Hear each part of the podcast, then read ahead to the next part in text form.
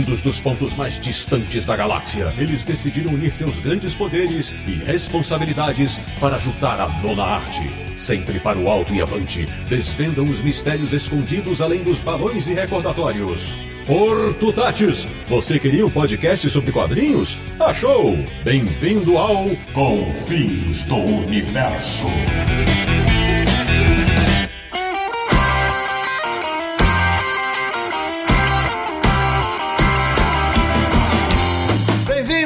Bem-vindo! Está começando mais uma edição de Confins Universo, o podcast que defende a canonização de Angelo Agostini, que é o podcast do Universo HQ, o site que sempre deu e continuará dando espaço para os quadrinhos nacionais. E o programa de hoje vai mostrar que o Brasil tem literalmente muita história em quadrinhos para contar. Eu sou o Sidney Guzman, falo de São Paulo e sempre amei o meu bairro de origem, a boa e velha Moca. Ainda mais quando descobri o quanto ela foi importante para os quadrinhos nacionais. Hoje, excepcionalmente no bairro de Santana, em São Paulo, o caçula do Universo HQ, que sabe que o nosso time tem muito mais do que três amigos. Samir Daliato. Não confunda. 30 de janeiro é dia do quadrinho nacional e não dia nacional do quadrinho. Boa polêmica e falaremos dela. Da República do Ipiranga em São Paulo, o homem que morria de medo do Doutor Espectro, Marcelo Naranjo. Naranjo Camões Pessoa, pedindo aqui a sua licença poética. Uma história de erros e também de acertos. Imagens, letras, suor e imaginação. Pessoas corajosas, talentosas, desbravadoras, fazendo arte no papel, nas gráficas, nas impressoras. Editores, roteiristas, desenhistas, coloristas, tradutores, letristas, arte finalistas. Seja no gibi, seja digital, ou seja no jornal, conviva ao Dia do Quadrinho Nacional. Ê, Naranjo, chefe, põe palmas pra ele aí. Ê, Naranjão, hein? Começou a primeira gravação de 2021, o Naranjo começou inspiradíssimo, hein? Vou te contar. Agora, a verdadeira constelação de convidados desse episódio, falando de São Paulo, um cara que pode dar aula sobre catecismos. E eu não tô falando de religião. Retornando ao Confis Universo, meu amigo Gonçalo Júnior. Alô, pessoal. Prazer voltar aqui de novo. E quem quiser aulas de catecismo, me procure depois.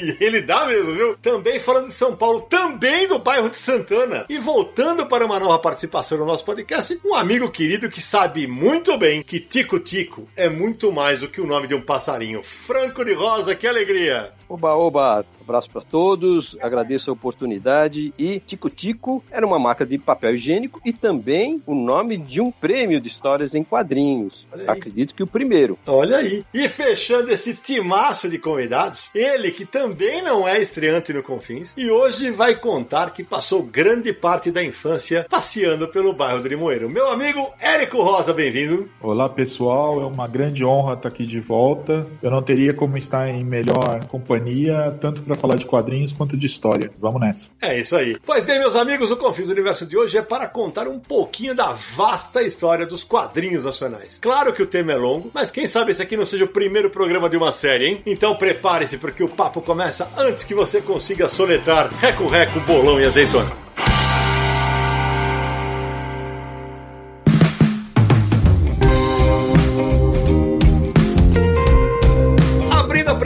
Gravação do Confis Universo 2021, Samir Naliato, que alegria em primeira gravação do ano novo. E já tivemos dois podcasts estouradaços, a galera adorou os dois primeiros podcasts. E agora é hora de falar de quadrinho nacional. Mas antes disso, Samir, recados iniciais para quem quiser nos apoiar no Catarse, dar aquele apoio. Como é que faz? Ô, pessoal, o ano de 2020 que foi tão bom pra gente lá no Catarse, várias pessoas apoiaram, várias pessoas nos deram a força lá na campanha. Fizemos vários sorteios, Sidão, mais de 380 quadrinhos sorteados durante 2020.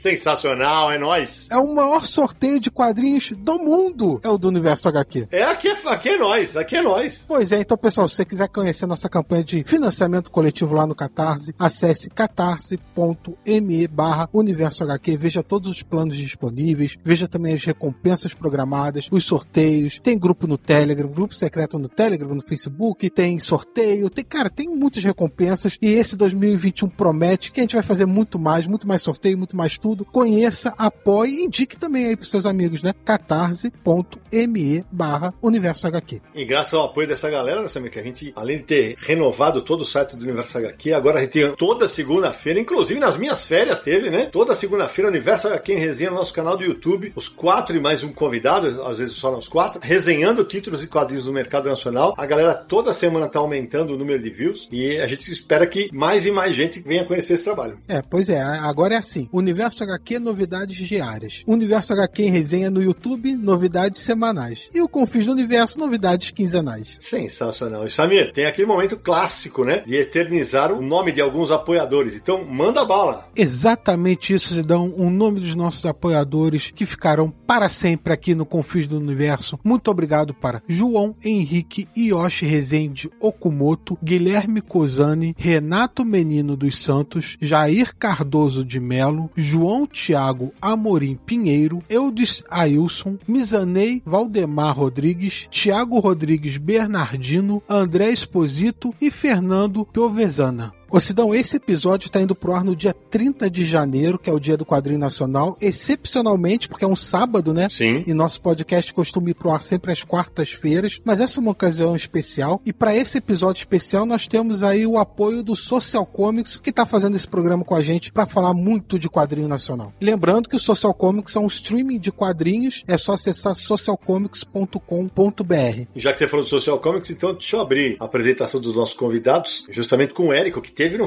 clássico episódio no Reino da Capa Dura, e hoje o Érico é um dos proprietários do Social Comics. Érico, se apresenta ao pessoal, bem-vindo, meu amigo. Bom, deixa eu falar um pouquinho. Lá no Social Comics eu trabalho com estratégia e conteúdo. Eu gostaria de dizer que a gente tem como principal objetivo que as histórias em quadrinho alcancem o máximo de pessoas e a gente vem trabalhando fortemente nessa direção. Eu já aproveito e deixo aqui o convite para você que está ouvindo acessar o site www.socialcomics.com.br e também participar da fase de testes da nova versão do aplicativo.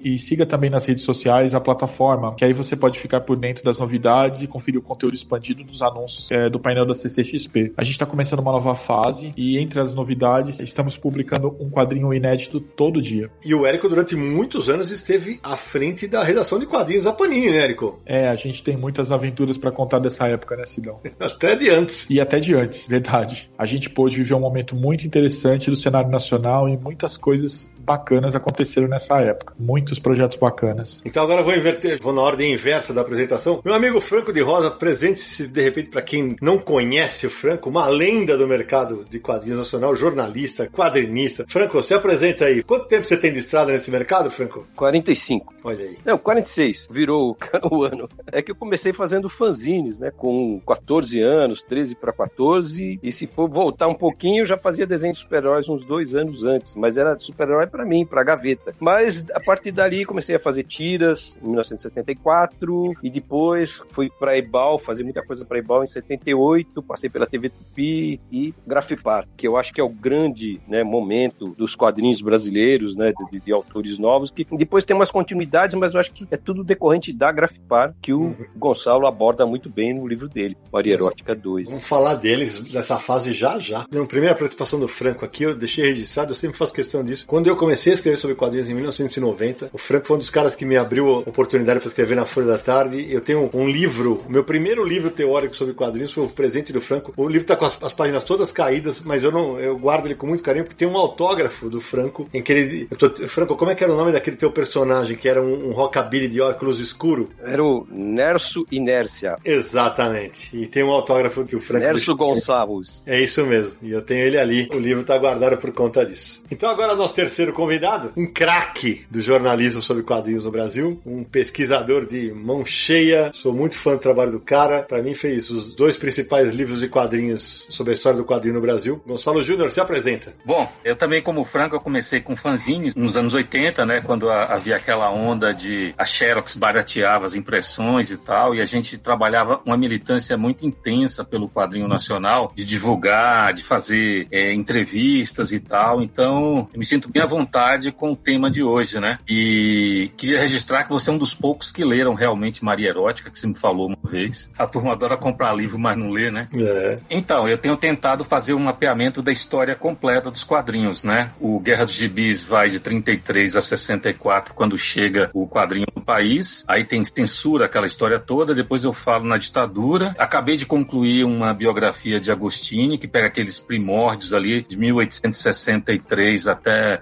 1910, mais ou menos. E para completar a história, eu, eu pretendo passar boa parte deste ano escrevendo as memórias de Toninho Mendes, né? Eu tenho aproximadamente 25 horas de conversa com ele e o foco vai ser ele como personagem e a partir disso eu conto a história da circo, do que aconteceu nos anos 80 e 90. Muito legal. Ô, Gustavo, faltou dizer nessa tua rica biografia, rapidamente aqui descrita, hoje você também é editor, né? Inclusive editou o livro do nosso colega Marcos Ramone, né? Estou editando o segundo. O segundo é inteirinho sobre Disney, muito interessante, muito divertido. O Ramone é um grande memorialista, né? Ele vai buscar na própria experiência dele como leitor, como colecionador, para contar a história dos quadrinhos e com um amplo acervo que ele tem, né? E esse material está sendo montado agora por André Hernandes, cuidadosamente montado. Ele está fazendo a capa, tudo. Primeiro quem fez foi Marquinhos, que era da Ópera Gráfica, e agora é, André está cuidando disso. Tá bem adiantado, eu acho que em maio, no máximo, a gente lança. Bacana, e para deixar registrado aqui para o nosso ouvinte, o primeiro livro do Marcos Ramone chama-se Baú de Gibis, Memórias dos Quadrinhos no Brasil, e foi lançado em 2017.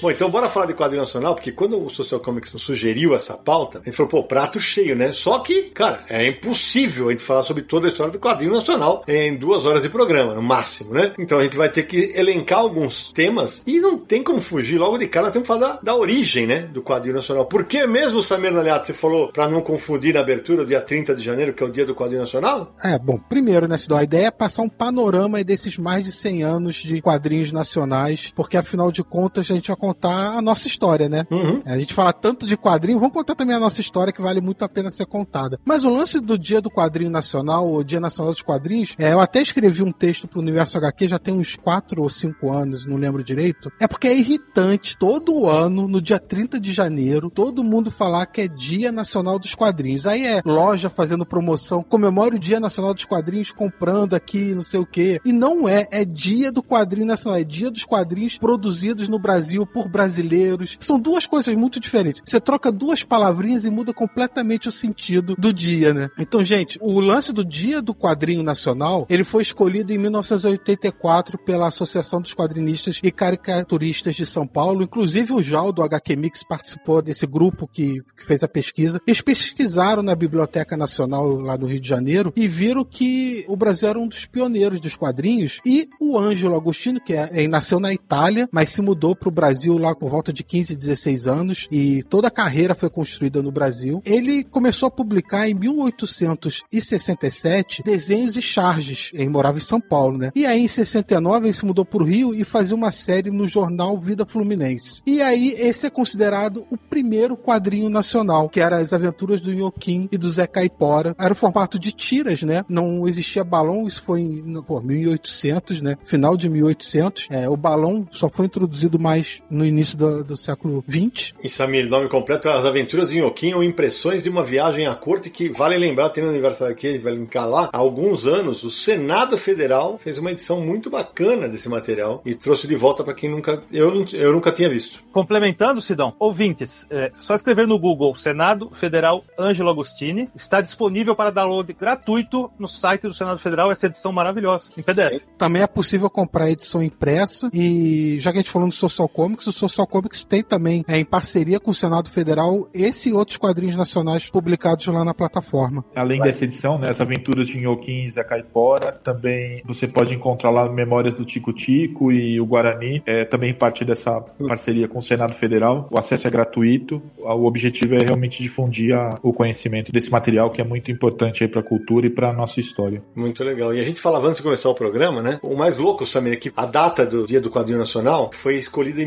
1984. E no mesmíssimo ano, no mesmo ano, foi escolhido o dia 14 de março, que o Gonçalo lembrou aqui para nós, que era em comemoração aos 50 anos do lançamento do suplemento juvenil do Adolfo Eisen, da EBAL. A Academia Brasileira de Letras e a Associação Brasileira de Imprensa criaram o Dia Nacional da História em Quadrinhos. Só que aí o Dia Nacional da História em Quadrinhos não é o dia do quadrinho nacional. Só que essa data aqui praticamente morreu. Acho que ninguém mais comemora. Tá certo, Gonçalo? Exatamente, Sidney. Você falou corretamente. As duas datas surgiram em 1984. Me lembro que, a, se não me falha a memória, o Folhetim fez uma edição inteira dedicada aos 50 anos do suplemento juvenil e virou uma, uma obra de referência e não pegou. Não pegou mesmo. No ano seguinte já, já se começou a comemorar o Dia do Quadrinho Nacional, 30 de janeiro, e a outra data foi esquecida. Inclusive, se você estiver ouvindo o episódio no Dia do Quadrinho Nacional, muito legal, mas está completando 152 anos do surgimento do primeiro quadrinho nacional, que foi em 30 de janeiro de 1869. Então já tem 152 anos. É isso aí. E a gente falava fora do ar, o Gonçalo está numa, numa pesquisa árdua aí, mais uma das tantas que ele faz, e ele contava pra gente que ele está prestes a revelar uma informação muito importante sobre o Angelo Agostini, né, Gonçalo? Sidney, só falta conseguir uma prova, digamos assim, física. O que é que acontece? Agostini, ele chega aqui no Brasil aproximadamente em 1859, mais ou menos, chamado pela mãe, né, e pela tia que já estavam aqui, e que é uma história muito interessante das duas irmãs. E em São Paulo ele é contaminado pelo movimento abolicionista porque ele se torna amigo de Luiz Gama, que era um negro que comprou a sua Uhum. propriedade. E aí ele, ele milita, ele usa as publicações dele para acabar com a escravidão no Brasil. E em 1888, entre março e junho, ele publica três fascículos. Eles chamavam assim, fascículos, com cada um com seis episódios das aventuras de Zé Caipora. Esses fascículos, na verdade, tinham o mesmo formato do jornal, que é um formato de revista que a gente conhece hoje, não era tabloide, era um formato menor. Eu posso afirmar com absoluta convicção que foi a primeira revista em quadrinhos do mundo. O comic book, ele surge no mercado americano na segunda metade da década de 30. Ali, entre 1930 e 1935, foram feitas várias experiências de edições de brinde por empresas com histórias em quadrinhos que eram álbuns, né? digamos assim. E o comic book, ele começa a ser, a ser feito mesmo como revista para venda em banca e com histórias exclusivas para aquele formato na segunda metade da década de 30, nos Estados Unidos e no Brasil também, né? Que a gente teve o Gibi, o Guri, Mirim e outras publicações que foram surgindo. Então, lá já em 1888, Agostini faz esses fascículos e ele ganhava bastante com vendas de números avulsos. Então, eu encontrei pelo menos 20 jornais de todo o Brasil que registraram o recebimento dessa publicação. Havia uma prática, Agostini era muito marqueteiro, assim, ele era muito eficiente na- na- no sentido de divulgar. O que, que ele fazia? Todos os números da revista Ilustrada eram enviados pelos Correios para os principais jornais de todo o Brasil. Então, os jornais, por exemplo, Ceará, Recife, Salvador, Fortaleza, Belo Horizonte, Porto Alegre, eles publicavam, eles tinham uma coluna nos jornais assim, recebemos. Aí tinha lá, é, recebemos tal publicação, assim, assim, recebemos o número tal da revista Ilustrada, e eu consegui 20 registros que diziam assim, recebemos o fascículo com as aventuras de Nhoquim, com seis episódios cada edição, e assim parabenizamos, o- aí eles faziam um resumo da história, né, do personagem e tal. Só que eu ainda não consegui descobrir, e eu faço um apelo para quem está nos ouvindo, se alguém souber, quem tem um, um exemplar, porque na Biblioteca Nacional não tem, Pedro Corrêa do Lago, que é o maior colecionador de gravuras e originais de caricaturas do século XIX, dirigiu a Biblioteca Nacional, inclusive, não tem, tá tentando conseguir. Então, é, falta somente esse registro físico desses três números para a gente afirmar, para provar, mostrar pelo menos. Provar, eu acho que não precisa mais. Que o Brasil lançou a primeira a revista em quadrinhos do mundo. Que incrível essa história. O Franco, porque a gente, desde que a gente começa a escrever sobre quadrinhos, a gente ouve, ah, um dos pioneiros do mundo talvez seja o Angelo Agostini e tal. E é uma, essa é uma história legal, né, Franco, de contar, porque muita gente acha, não, o quadrinho no Brasil começou só quando começaram a trazer os comics pra cá. Ledo engana, né, Franco? Sim, e eu gostaria de lembrar assim, que quem levantou a data do dia 30 de janeiro e tudo mais com o aquecer, logo no comecinho, junto com o Jal, eu também estava lá, foi o Ofeliano Almeida, que fazia Uhum. os quadrinhos para a revista Espectro. Ele fazia um fanzine, foi ele que ele viu a data e conversou com o Álvaros, que era um articulista sobre quadrinhos e principalmente caricaturas, gravuras, na revista Ele Ela, principalmente, que era onde ele escrevia os artigos dele. O Franco, o Ofeliano que você tá falando, é o Ofeliano de Almeida, que também fez o Leão Negro, né? Exatamente. E ele escreveu os fanzines e escrevia artigos sobre quadrinhos, quadrinhos nacionais também. Ele que levantou essa data, né? E a AQC surgiu basicamente dessas reuniões com o Ofeliano, que ele também fazia no Rio. E houve a AQC no Rio de Janeiro e também teve em Pernambuco, mas hoje só existe em São Paulo. Há 30 e tantos anos só em São Paulo. Mas, é, falando dos primeiros, né, do, do, do Agostini, que o Agostini precisaria ter uma minissérie de TV de 200 horas pelas particularidades da aventura e da, da vida dele, né, que o Gonçalo deve ter descoberto muito mais coisa ainda, né, e também da obra dele. O trabalho do Agostini é, é absolutamente fantástico. Ele desenhava cenas cinematográficas antes do cinema existir. Então, tem coisas, assim, ele fazia cenas vistas de baixo, vistas de cima, tem sequências, né, no, no, nos trabalhos dele do século XIX que só foram ser divulgadas ou repetidas nas histórias em quadrinhos no mundo a partir dos anos 30, quando surgem né, os quadrinhos de aventura, tipo Tarzan ou o Tubinho, o Ash Então, o trabalho do Agostini realmente é sensacional. O trabalho dele é maravilhoso. Estou batendo aqui na madeira para não dar zebra de falar o nome dele. Brasil! Ô Franco, mas a gente falou, eu brinquei com você logo na abertura, e essa, essa, informação do Gonçalo é muito importante, talvez seja a primeira história em quadrinho do mundo, mas vale dizer qual foi a primeira revista, foi a, justamente a brincadeira que eu fiz com você na abertura, né? Qual foi a primeira revista de quadrinho nacional? Tirando dessa descoberta do Gonçalo. Exatamente, é. a primeira revista de quadrinhos nacional é o Tico Tico, que é uma revista uhum. feita por brasileiros, desenhada por brasileiros, muitas das primeiras pranchas ou páginas eram copiadas de histórias estrangeiras, americanas, francesas, francesas e italianas. Nós fizemos aquele livro lá que tem a história do Tico Tico, centenário, né, do Tico Tico. E é um, um trabalho assim de, daquele período de 1905 e o Ângelo Agostini fez parte dessa revista também. Tem muitas páginas dele dentro das primeiras revistas do, edições do Tico Tico até 1909, se não me engano, havia histórias em quadrinhos. E o logotipo do Tico Tico foi criado pelo Ângelo Agostini. E não só isso, o primeiro número do Tico Tico, a história é de Agostini também. Ele criou a logomarca, ele já tinha 60 e poucos anos ele criou a logomarca e criou a história que foi uma espécie de editorial de capa, né? Aquela primeira história que não é assinada, não tem o crédito. Isso, é dele. Ô Franco, e só para arredondar a informação, o livro que o Franco citou, o Tico Tico 100 anos, centenário da primeira revista de quadrinhos do Brasil, foi lançado em 2006 pela Ópera Gráfica e vinha inclusive um facsímile da primeira edição do Tico Tico. E agora, uh, o Naranjo vai surtar agora, hein? Um colecionador amigo meu da cidade de Socorro, no interior de São Paulo, Alan Bebiano, me mostrou esses dias, ele tem uma cópia do primeiro Tico Tico. Original. Nossa. Original. Nossa. Quase caí duro. Pagou uma grana. Um abraço pro Alan. Essa edição tá aqui na. Guardo aqui na, na coleção, porque essa edição é muito bacana. Tem texto do Antônio Luiz Caim, do Álvaro Moy, Demantino Silva, da Sônia Luiten, Marco Luchetti, Fernando Moretti, do Franco, do Nobu Chinem, do Vornei Almeida de Souza, da AQC. E a brincadeira que eu falei de Reco Reco, Bolão e Azeitona, eles eram publicados no Tico Tico. É, acho que a, a, série mais importante, ou mais famosa do Tico Tico, foi o Reco Sim. Reco, Bolão e Azeitona azeitona do Luiz Sá. Luiz Sá, que Vornei está biografando no momento. Olha só, Vornei, que legal, não sabia dessa informação, que bacana. Só para completar uma informação, o Gonçalo falou: ah, a história de capa e tal, assim, muita gente pode ter estranhado. Como assim a história de capa? É porque a capa da primeira edição do Tico Tico não é uma ilustração, é uma tira, é, um, é uma história mesmo, realmente, né? Um quadro. Uma página de quadrinhos. É uma página de quadrinhos na capa, exatamente. O Érico, me fala uma coisa, você é, um, evidentemente, um cara mais novo. Você tem interesse também por esse tipo de material, de buscar origens do quadrinho nacional? Você curte isso? Eu realmente, eu sou muito interessado por tudo que tem a ver com quadrinhos, né, Sidão? A gente vive isso, né? É, aquela piada do bichinho da goiaba, né? Tem uma hora que você é goiaba, né? Não tem, é verdade. Não tem jeito. E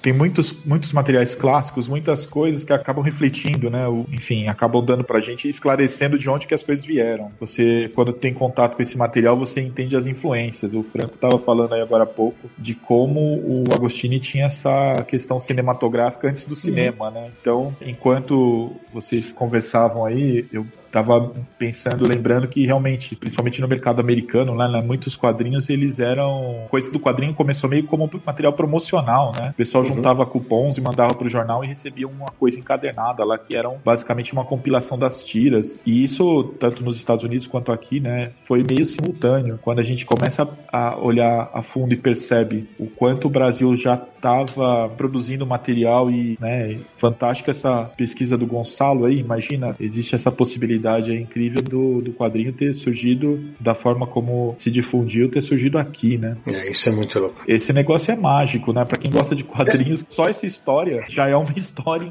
né? na cabeça da gente, já anda como uma história em quadrinhos. Eu já, enquanto vocês aí divertidamente falavam de todas essas coisas extremamente valiosas e curiosas, eu ficava imaginando isso já, pensando quando que de repente alguém aí não se empolga e faz uma história, né? Já transforma tudo isso em história em quadrinhos, já faz uma história sobre a história, enfim. Eu fico pensando justamente nisso, Érico, porque tem muito leitor mais novo que, ah, não, mas esse material está datado. Cara, se os leitores mais novos não entenderem que, lendo esses materiais, é que você vai descobrir o tanto de coisa que saiu dali, é esse o valor da pesquisa. É, a revista Tico Tico, ou melhor, o jornal Tico Tico, né? Além dos quadrinhos nacionais, cara, publicou Little Nemo, publicou o Reco Reco Azeitona, que já falamos, publicou Brocoió, que é o Popeye, Gato Félix, o Ratinho Curioso, que era o Mickey, publicou o Gato Maluco, que era Crazy Cat, do Herman, um monte de clássicos, além de ter feito uma história gigante. Eu lembro que esse livro, que aliás é um, um livro belíssimo, está esgotadaço, né? Tem frases de algumas pessoas um pouquinho importantes sobre a influência do Tico Tico. Carlos Drummond de Andrade, Érico Veríssimo, Lígia Fagundes Teles, Gilberto Freire, Ruth Rocha, só esses nomezinhos para ilustrar o que essa revista, o que esse jornal, esses quadrinhos foram importantes para o mercado nacional. E Rui Barbosa, né, Sidney? Ele gostava de dizer na tribuna, quando perguntavam de onde você tirou essa informação, ele dizia, eu li no Tico Tico. Olha aí.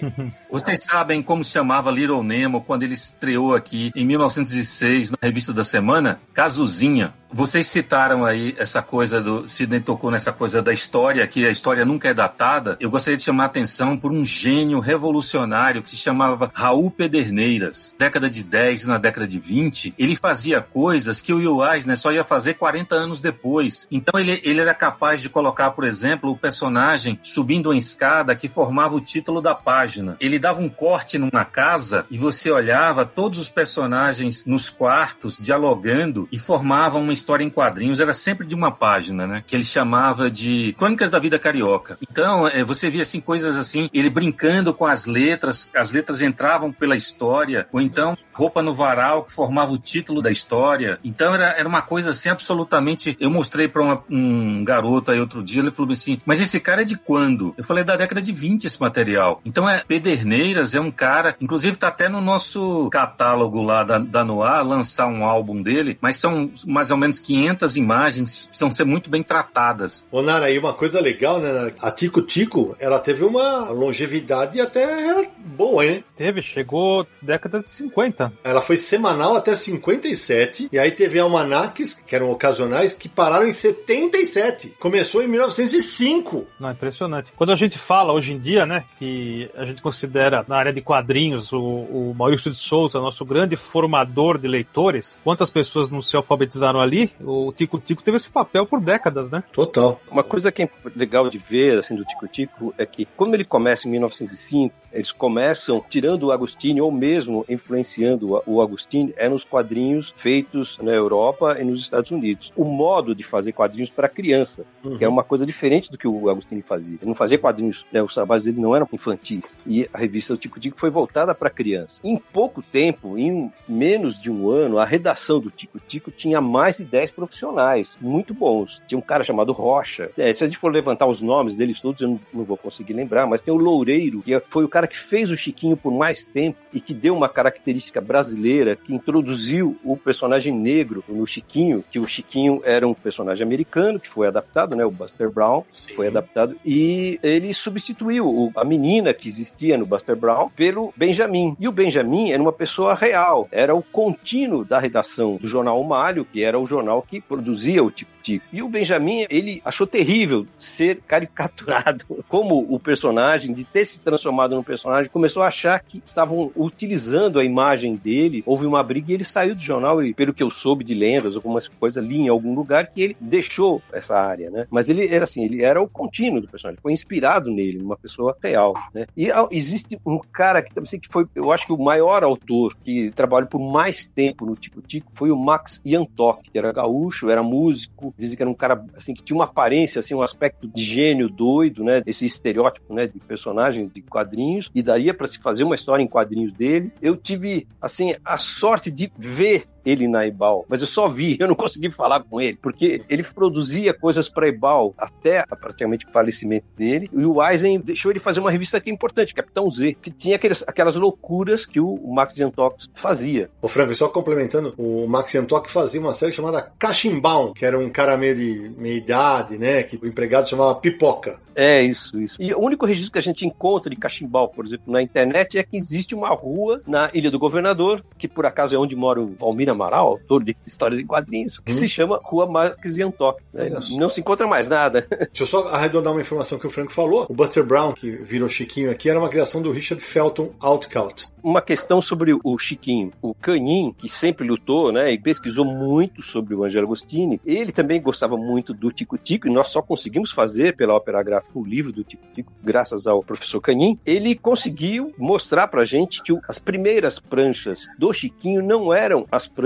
do Buster Brown. Era uma outra série, uma outra história feita no Brasil. Acredito até que pelo Agostini ou outro autor da redação. Depois é que eles incorporaram o Buster Brown como Chiquinho. Brasil!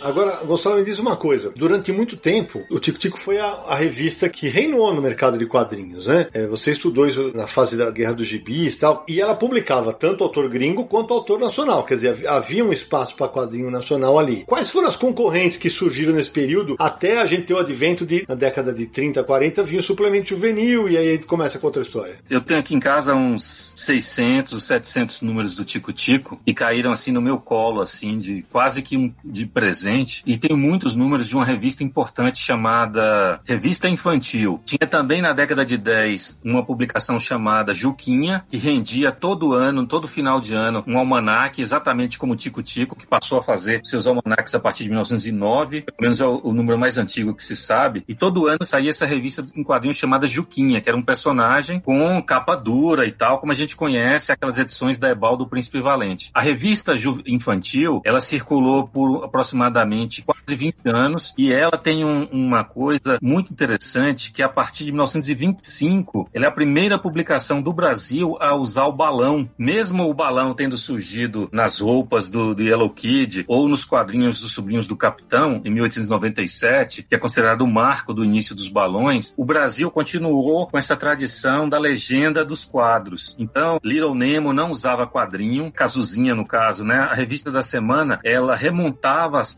e botava legendas embaixo. Só a partir de 1925 que a revista infantil começa a usar os balões primeiro na capa e depois dentro das histórias. E tem uma outra publicação que eu só consegui um único número que se chamava O Guri, lançado em 1910. Não é aquele Guri de 1940 do, dos Diários Associados. É um 1910, que era uma revista infantil, porque o Tico Tico era uma revista infantil. Não sei se Franco concorda comigo. Ela trazia quadrinhos, mas ela era uma revista infantil. Então, a você tem, em 1929, a editora VEC lança também um jornal de quadrinhos, né? Aí a fase dos tabloides de quadrinhos, que era o Mundo Infantil, foi em 1929, no mesmo ano que surge em São Paulo a Gazetinha, né? Chamava-se a Gazetinha, depois vira a Gazeta Infantil, que era do jornal A Gazeta. E aí você vai. Na primeira metade da década de 30, vários jornais começaram a publicar suplementos coloridos, mas todos com material estrangeiro. Até que em 34, Adolfo Eisen, 33, ele vai para Estados Unidos, traz os heróis e aí os quadrinhos viram uma indústria que a gente conhece hoje.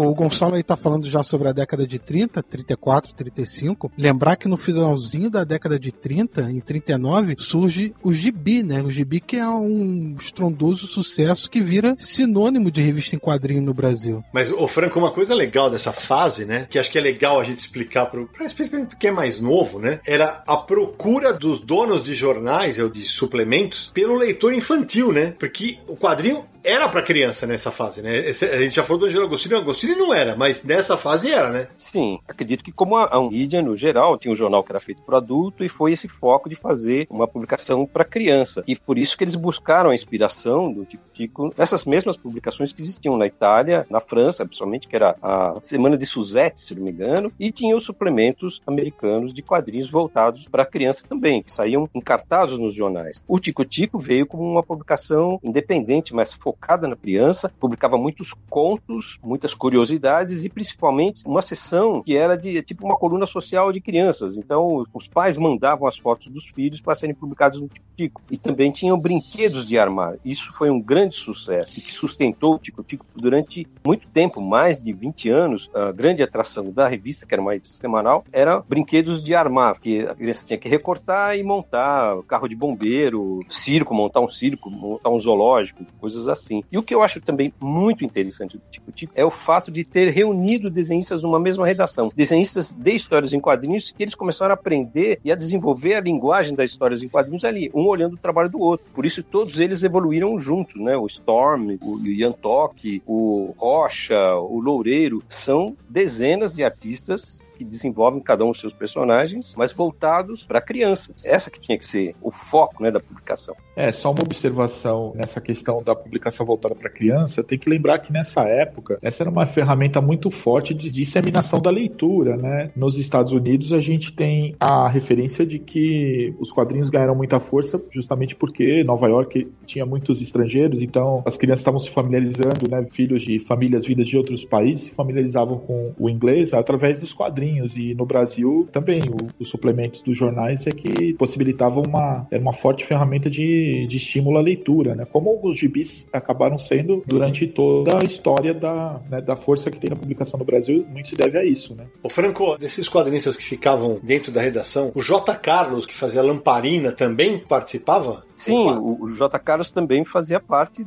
da turma do Tico Tico, né? Não podia esquecer, esquecendo dele aí. Ele passa a produzir para o Tico Tico, acredito que mais por volta de, de 1910, 1912. Mas as, os trabalhos dele são maravilhosos. A gente, inclusive, teve a oportunidade de ver, né, no, no Instituto Moreira Salles, a exposição dos originais, inclusive originais que foram publicados no Tico Tico. As histórias em quadrinhos também. O J. Carlos é um dos melhores desenhistas do mundo de todos os tempos, né? O conceito dele de síntese, de traço, de arte final, principalmente, mas o desenho dele é, é primoroso. E as histórias em quadrinhos, geniais. É, preconceituosas, a gente vê hoje, né? Mas as brincadeiras que surgem ali são muito boas, muitas traquinagens. Aliás, é um outro ponto, né? Que é muito bem pontuado pela Sonia Luiten, por exemplo, quando ela analisava o Tico Tico e outras publicações daquele período. Porque naquela época, o que as crianças mais faziam e as pessoas mais focavam nisso, ou quando se fazia histórias em quadrinhos, era de mostrar como a criança agia. E normalmente elas, uh, os brinquedos eram brinquedos de um com o outro e, e, também muitas peraltices deles, né? Desde os sobrinhos do capitão até os outros. E o J. Carlos, ele parece que ele tinha uma forma de criar situações com a lamparina dela criar situações para complicar a vida dos adultos. Ela era uma personagem assim muito malandra, né, digamos assim. Graficamente era um trabalho genial, mas também os roteiros são muito bons. Os roteiros são tão bons, mas os desenhos do J. Carlos são tão melhores que escondem o roteiro dele que é genial. Essa coisa das crianças com jornais, isso era estrategicamente pensado. As tirinhas para as crianças, é, quem falava isso era, foi o fundador da Gazeta, se não me engano foi o Líbero Badaró. Ele falava que era a formação de novos leitores. Então se você pega os quadrinhos infantis, o pai pegava o jornal e as crianças falavam, olha, deixa eu ler as tirinhas. Então o pai falava assim, oh, vai ler isso aqui, lê essas tirinhas aqui. Aí criavam intimidade com o jornal e as crianças iam crescendo lendo as tirinhas, ou seja, manuseando o jornal e tal. Então isso era bem pensado, era uma estratégia você fazer tiras de crianças para crianças em jornais. Depois vieram suplementos infantis, né, para jornais. A Folha mesmo fez um em 1940, depois na década de 60, e os outros jornais começaram a fazer também. E uma outra história que eu queria lembrar é que Roberto Marinho, que montou esse império todo, ele cria o Gibi em 39 e em 37 ele cria o Globo Juvenil, depois de não querer se associar a Eisen para uhum. lançar os quadrinhos. E em 2000 eu entrevistei Dona Lourdes, a dona da Intercontinental Press, que estava fazendo uma matéria sobre mercado de quadrinhos, e ela era a última distribuidora de quadrinhos do país. E ela me contou que até aquele ano, ou seja, três anos antes de Roberto Marinho morrer, e ele tinha 96 anos, em 2000 ele tinha, ele é de 1903, ele tinha... 97. É, ele morreu com 99, né? Ele nasceu em 1903. Roberto Marinho, até o ano 2000, ele se encarregava de comprar as tiras para o jornal Globo. Era ele que escolhia. Ou seja, o cara dono daquele império todo, ele ainda se dava esse prazer. Ele criou uma relação tão íntima e de gratidão, digamos assim, com os quadrinhos por ter ajudado ele a construir aquele império, ele fazia isso. E ele fazia uma coisa interessante, ele comprava o dobro do que publicava. E aí ela, pergun ela um dia ela perguntou, mas doutor Roberto, por que, que o senhor, a cada cinco anos, o senhor vem aqui e compra o dobro das tiras e só publica metade? Aí ele virava assim, não posso dar bobeira pra concorrência, minha filha. Quer dizer, ele ainda achava que os jornais ainda tinham aquela coisa da dos quadrinhos ainda tinham força, né? Ah, mas a Globo faz isso em outras mídias também. É. Então, Gustavo, só chequei uma informação aqui. O Roberto Marinho é de 3 de dezembro de 1904. E, e pro pessoal que tá ouvindo a gente, quando o Gonçalo fala assim, é, a gente chama de ICA Press, a International Press, né? Que ele falou é uma distribuidora de quadrinhos, não é uma distribuidora como a DINAP. Ela vendia tiras para jornais. É tipo os syndicates nos Estados Unidos, né? Isso aí, exatamente. Uhum. Mas ICA Press era uma empresa, Intercontinental Press outra. Ah, Por é acaso, verdade. a Dona Lourdes trabalhou nas duas. E Tem a razão. Dona Lourdes ainda distribui tiras. Olha só. E na é... Record também, Franco. Ela também trabalhou Sim, na... na Record também. É que é importante lembrar que as histórias infantis, elas eram, tinham normalmente um final moralista e primavam em querer castigar as crianças. Isso foi uhum. muito comum até os anos 40, pelo menos, né? Então, a questão do fundo moral ou ter uma moral da história é presente até hoje, acredito, mas muito forte até a década de 60, mas principalmente no início, de 1905 até 1940. Que eu diga os sobrinhos do capitão que sempre terminavam levando palmadas, né? Era na porrada. Brasil!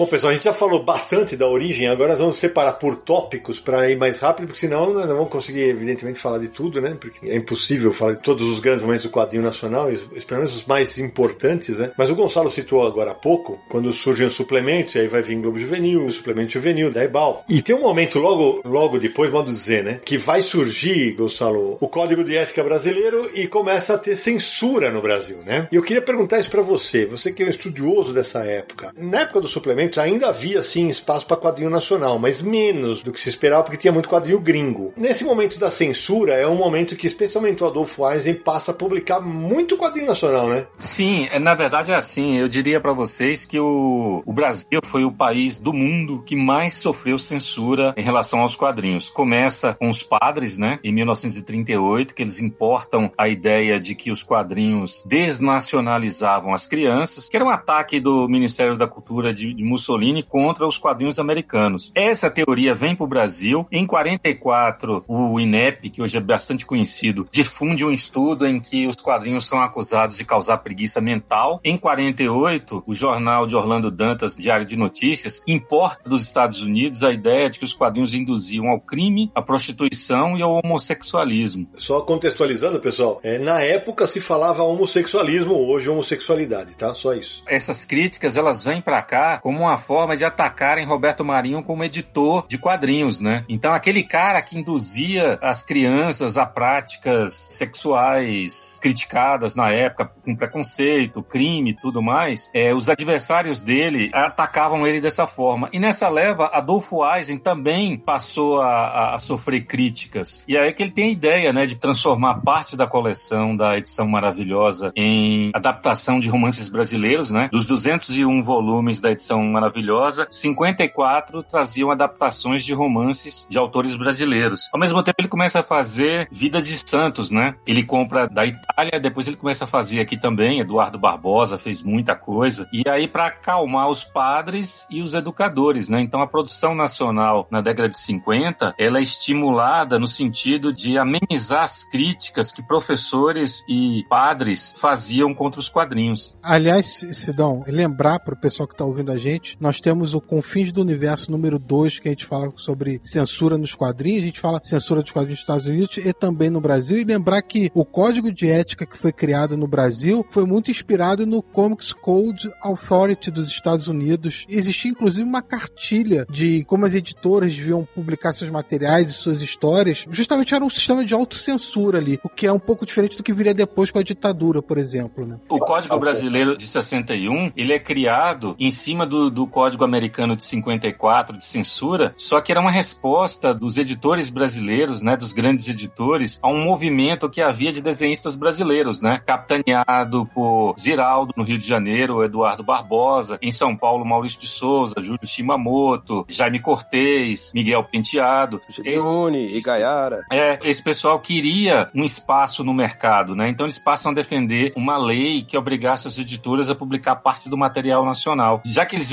argumentavam que os quadrinhos eram perniciosos e que tinham que fazer coisas brasileiras, eles importaram dos Estados Unidos o, o código americano. Agora, Franco, nessa época, e, e para quem, se você quer um ouvinte mais novo tal, se você encontrar, tiver oportunidade, leia o livro Guerra dos Gibis do Gonçalo Júnior, porque essa história é totalmente detalhada ali. Inclusive essa sacada de gênio da época do Eisen, de falar, então beleza, vou adaptar obras brasileiras. E aí pessoas que criticavam os quadrinhos até então mudam de opinião, né? Mas uma das pessoas que era a favor, né, Franco, das adaptações em quadrinhos era o Jorge Amado, né? É, o Jorge Amado, ele tem uma declaração dele numa das capas da edição maravilhosa, né, que era a coleção que a editora Brasil América, Ebal, publicava, que tinha as adaptações de romances brasileiros, clássicos da literatura brasileira, mas também tinha os trabalhos do Jorge Amado. O que o Jorge Amado diz ali é que ele era totalmente a favor de adaptarem para histórias em quadrinhos as obras dele, porque o gibi de Gabriela, por exemplo, tinha uma tiragem perto de 80 mil cópias, enquanto que o livro dele não saía com essa tiragem. Então servia Sim. de divulgação, além do que formava um novo leitor. É, é um momento realmente muito impressionante. É só de curiosidade, lembrar que o próprio Franco aí adapta um monte de obra literária para quadrinho. É verdade, é, mas isso, mas isso agora, né? Anos. É, é, sim, agora, né? Na época não, agora. Pelo amor de Deus, vamos ficar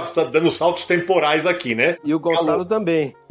Uma coisa que vale lembrar é que muitos dos autores que ilustravam as adaptações de romances publicados pela Ebal, ou principalmente um deles, que é o André Leblanc, ele saiu das tiras diárias publicadas em jornais. E as tiras diárias eram um outro tipo de mídia e que se divulgou muito quadrinhos brasileiros e foi onde muitos autores brasileiros puderam se expressar e não focar exatamente só em quadrinhos infantis. E também fazer críticas sociais. E foi onde se desenvolveu uma série de personagens que existe até hoje, como o do Maurício de Souza, mas também uhum. de outras séries dos anos 50, histórias de aventura, ficção científica, coisas que a gente não lembra hoje, mas são coisas importantes. Mas o André Leblanc, que foi um dos autores de Morena Flor, por exemplo, foi fazer as principais e primeiras obras, né, como o Guarani, da Edições Maravilhosas.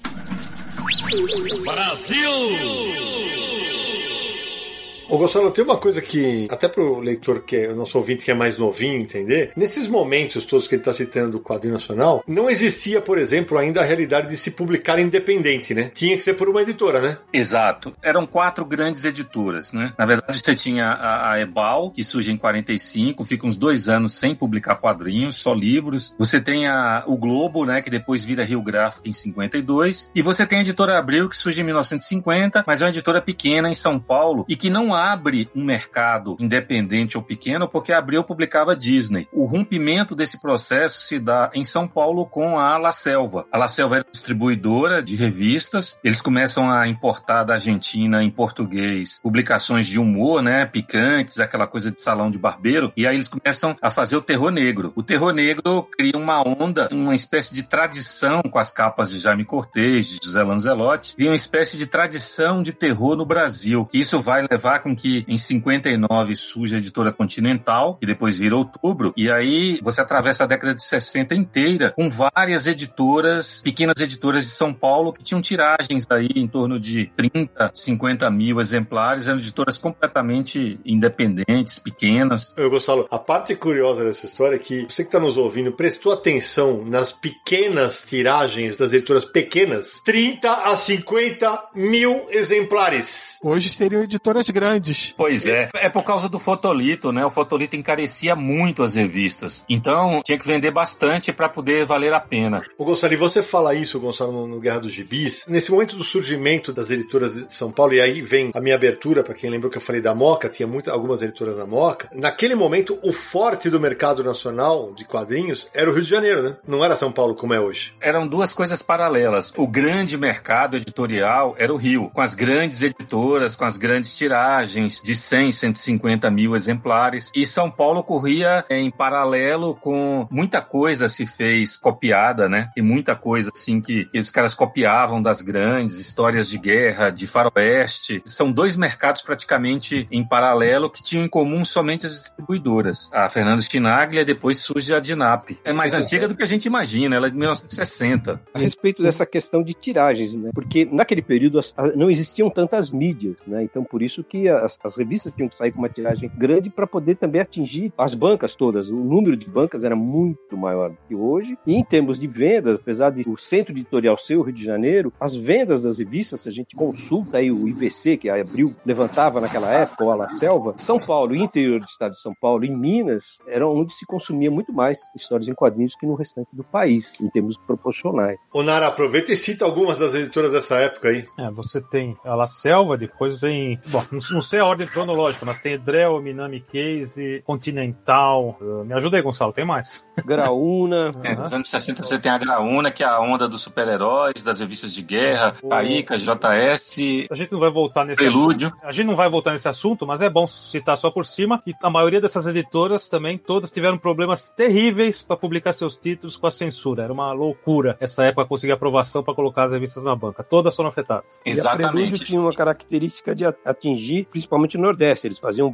histórias voltadas para o público daquela região, né? Uhum. Como o Juvencio ou o Homem do Sapato Branco. Essa época teve muita coisa importante, mas não podemos deixar de citar. Continental lançando os primeiros quadrinhos em formato revista do Maurício de Souza, né? Sim, revistas Astraz e depois da Bidu. Exatamente. E outra coisa importantíssima é Drell trazendo os primeiros quadrinhos com influência do mangá publicados no Brasil. Sim, com a pegada adulta, né? Mais erótica. E é aí que eles começam a ter sérios problemas com a ditadura. Na verdade, é assim: no dia 26 de dezembro de 1970, a ditadura baixou o decreto 1077, que censurava o sexo nas publicações de livros e revistas. Nesse mesmo dia, uma portaria proibia 54 revistas em quadrinhos consideradas impróprias. Então, elas foram sumariamente banidas do mercado. E nessa leva tinham as revistas da Edrel, tinha as revistas da JEP, né, de Miguel Penteado, que faz com que Miguel se desiluda e abandone completamente o mercado de quadrinhos e, e fique aí mais uns 10 anos só com gráfica. Então,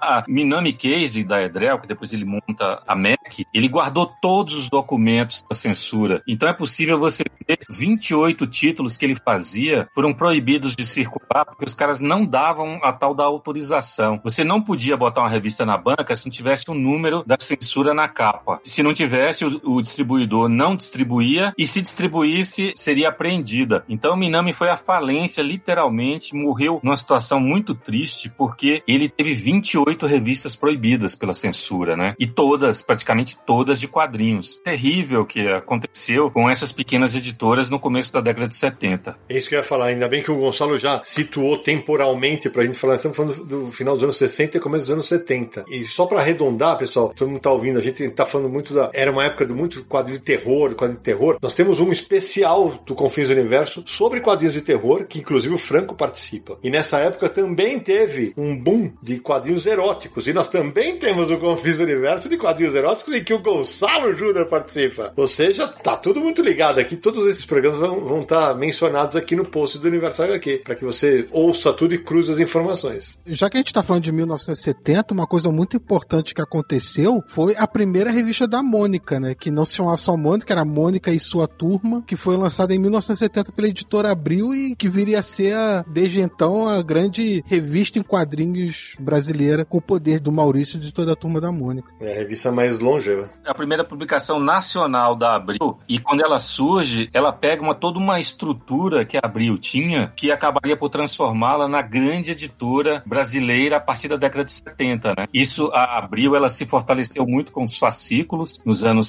60, a partir de 65, mais ou menos. Ela permite ela criar a revista Veja e turbinar grandes publicações. Então, quando o Maurício entra, a linha Disney estava se consolidando e ele entra, tem toda aquela estrutura da Abril de distribuição, de tiragem muito maior. Se não me falha a memória, foram 120 mil exemplares Isso. e uma, uma grande distribuição. Então, abre um caminho importante aí. Uma coisa combinou com a outra, entendeu? Porque ele poderia ter começado com duas pequenas, foram duas tentativas antes e poderiam ter prejudicado o desempenho por causa da forma de distribuição, de tiragem e tal. Então foi uma, aquela coisa, né? Estava no lugar certo na hora certa. E lembrando que a revista da Mônica, ela é uma revista longeva, que ela, o ano passado ela completou 50 anos de publicação ininterrupta. Esse é um marco mundial, né, para publicações desse tipo. Tem poucos títulos mundiais que podem se gabar de terem sido publicados ininterruptamente por tanto tempo. E, enfim, só queria pontuar isso daí, porque em função de tudo o que aconteceu, né, pandemia e tudo mais, a gente falou pouco disso, né. É. Então, Érico, Mônica é a mais antiga que circula, né? 51 anos. E agora, em fevereiro, a gente completa 50 anos de Tex. As revistas em quadrinhos mais antigas em circulação no país. É verdade, só que o Tex, como todo mundo sabe, italiano, também tem Confins do Universo Especial de Bonelli, que você pode ouvir, e também tem Confins Especial de Maurício de Souza. Aliás, ô Sidão, só pra lembrar uma coisa, falando da revista da Mônica número 1, tem uma matéria sensacional no Universo HQ, do Renato Félix, que ele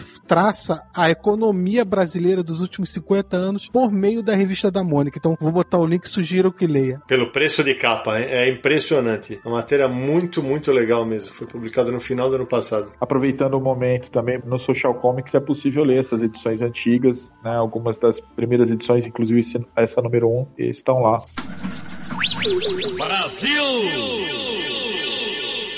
Agora, Franco, vou voltar um ano no tempo, porque quando a gente fala do lançamento da revista Mônica de 1970, o Brasil vive a ditadura. A gente está vivendo aquele momento que ainda temos as, as editoras nacionais e tem o Pasquim no Rio de Janeiro, que era uma linha completamente diferente, falar do enfio, né? Sim. É, que mesmo a Turma da Mônica, né? A base do Maurício de Souza são as tiras. A Turma da Mônica surgiu depois de 10 anos de publicação de tiras contínuas. Os jornais é que davam espaço para os autores de quadrinhos brasileiros. E o Pasquim faz parte desse período também dos quadrinhos nacionais ou nacionalistas mesmos, ao extremo. Tipo Fradinhos, que era uma das grandes atrações do Pasquim, os Chopinics do Jaguar, os Super Heróis do Ziraldo. E o Pasquim também publicava, republicava, no caso, o Pererê que o Ziraldo tinha lançado em 1960, que é considerada uma das melhores histórias em quadrinhos, pelo menos assim, a história em quadrinhos brasileira autêntica, para se tratar de brasilidade mesmo. né? Então, o Pasquim também muda outra coisa. Né? A gente que é jornalista e que via o jornal como que era nos anos 60, a partir do Pasquim a linguagem jornalística muda totalmente, muito, passa a ser uma linguagem coloquial. E os cartoons também, e as histórias em quadrinhos brasileiros também são totalmente renovadas a partir do Pasquim. Um tipo de linguagem diferente, não só nas tirinhas e também as influências do cartoon e principalmente da linguagem. É, concordo gênero, número e grau, porque a importância. Eu, eu sempre falo isso, Gonçalo, vê se você concorda. Muita gente fala, né, ah, porque naquela época o Maurício tinha revista, porque o Maurício era um sucesso, né? Eu sempre acho incrível que a gente tenha numa ponta, eu não tô falando de nada em relação à política, hein, gente. De um lado aqui, num, extremo, tá o Enfio, no outro tá o Maurício e no meio tá o Ziraldo, velho. Quer dizer, olha que time é esse, velho. Pois é, se você me permite aqui um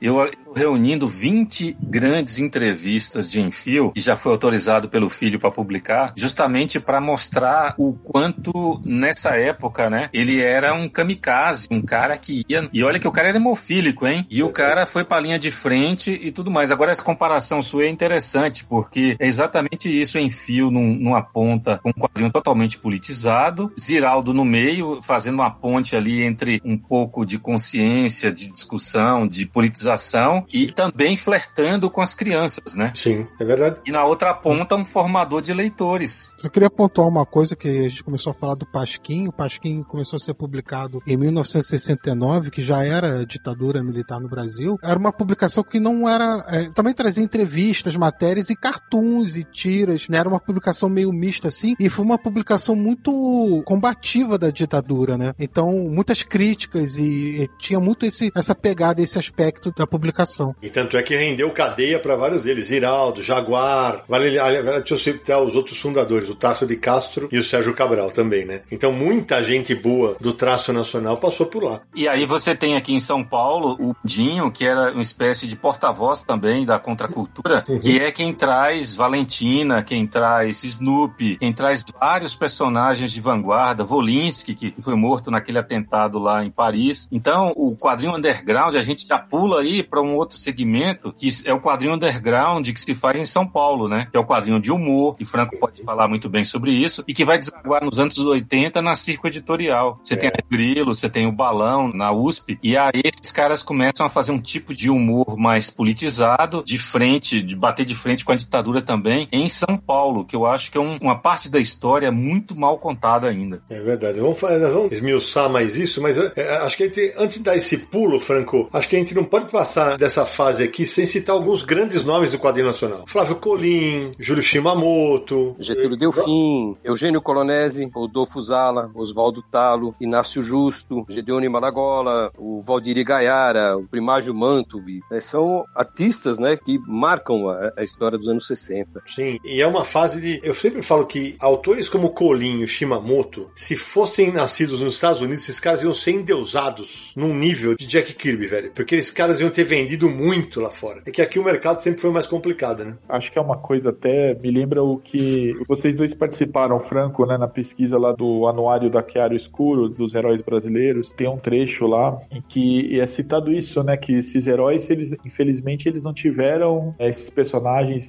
desses autores todos, eles não tiveram a frequência, né? Embora tenham sido publicados em algumas ocasiões, depois é, republicados, eles acabaram por falta de recorrência, por falta de. Eu não vou falar persistência, porque seria injusto. Os artistas persistiram, mas sem dúvida nenhuma, cada uma dessas criações, desses grandes nomes, poderia ter dado origem a franquias, né? Que é o, na verdade é o que no mercado americano é o que prosperou, né? Grandes franquias de conceitos e linhas de personagens aí realmente teriam feito muito sucesso no mercado mais comercial, assim, né? Mais agressivamente comercial. Ô, Érico, você citou uma coisa legal. O, Franco, a gente pode dizer, porque o, o Colin desenhou o Anjo, né? Que era um seriado, não é isso? Exatamente. O Colin fez uma adaptação de um, um seriado de rádio que fazia muito sucesso, e o Edmundo Rodrigues fez o Jerônimo, Herói de Sertão, que também era um hum. seriado de rádio de muito sucesso. Também tinha o Falcão Negro, quer dizer, outros personagens de outras mídias que foram para os quadrinhos. Mas o Flávio Colin é um fenômeno, né? De, de arte e de narrativa. O trabalho dele até hoje, é, hoje ainda é muito mais conceituado e mais consagrado. Com certeza. E para quem tá ouvindo a gente, pessoal, é o seguinte: essa tendência de adaptar coisas para quadrinhos e seriados, outras mídias, e depois isso vai se espalhar pelas décadas. Nós vamos ter Mazarop, vai ter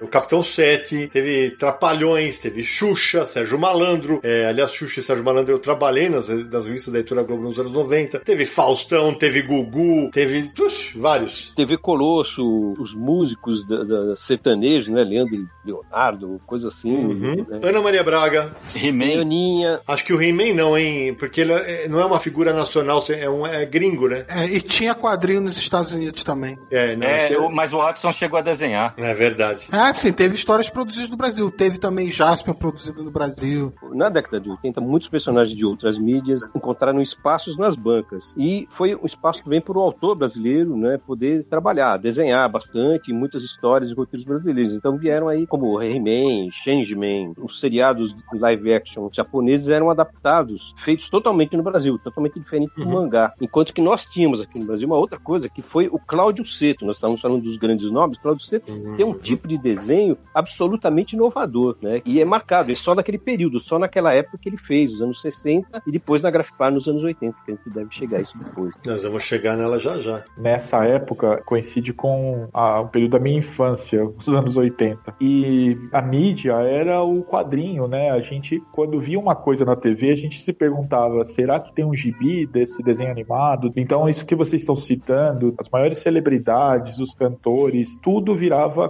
quadrinhos, né? Você chegava numa banca de revista, você estava num mundo de possibilidades assim incrível, de adaptação de todo tipo de material, tudo que alcançava uma certa notoriedade em qualquer área virava gibi. E Érico, nessas adaptações todas que teve, por exemplo, Brave Star, a gente vai ter nomes como o Gonçalo citou, Watson Portela, um gigante do quadrinho nacional que publicou inclusive fora Mozart Couto, Marcelo Campos, que tem um Confins do Universo especial sobre ele aqui, ele desenhou várias dessas adaptações para Abril. Era mais uma maneira de quadrinistas nacionais produzirem, adaptando materiais que não eram próprios, ok, mas que estavam trabalhando o tempo inteiro, né? Gustavo Machado foi um nome muito importante nesse período. Só para situar, Colin, Shimamoto, esse pessoal todo, ficou muito tempo depois do golpe de 64 na publicidade. E aí eles voltam num movimento que acontece no Rio, que foi o da editora VEC, que publicava Tex, mas criou uma série de títulos de terror que permitiu que esses caras voltassem. Ao mesmo tempo que a Grafipar, em Curitiba, começou a fazer quadrinhos eróticos, capitaneada por Cláudio Seto. Então você tem aí essa, entre 77 e 85, você tem duas fortes editoras, né? A VEC e a Grafipar, que lançam uma nova geração de artistas que vocês citaram aí. Val Matias, Mozart Couto, Watson Portela, Gustavo Machado, vários nomes surgem aí, que são os caras que vão realmente depois serem absorvidos pela editora Abril de São Paulo e passam a produzir essas adaptações que acabamos de,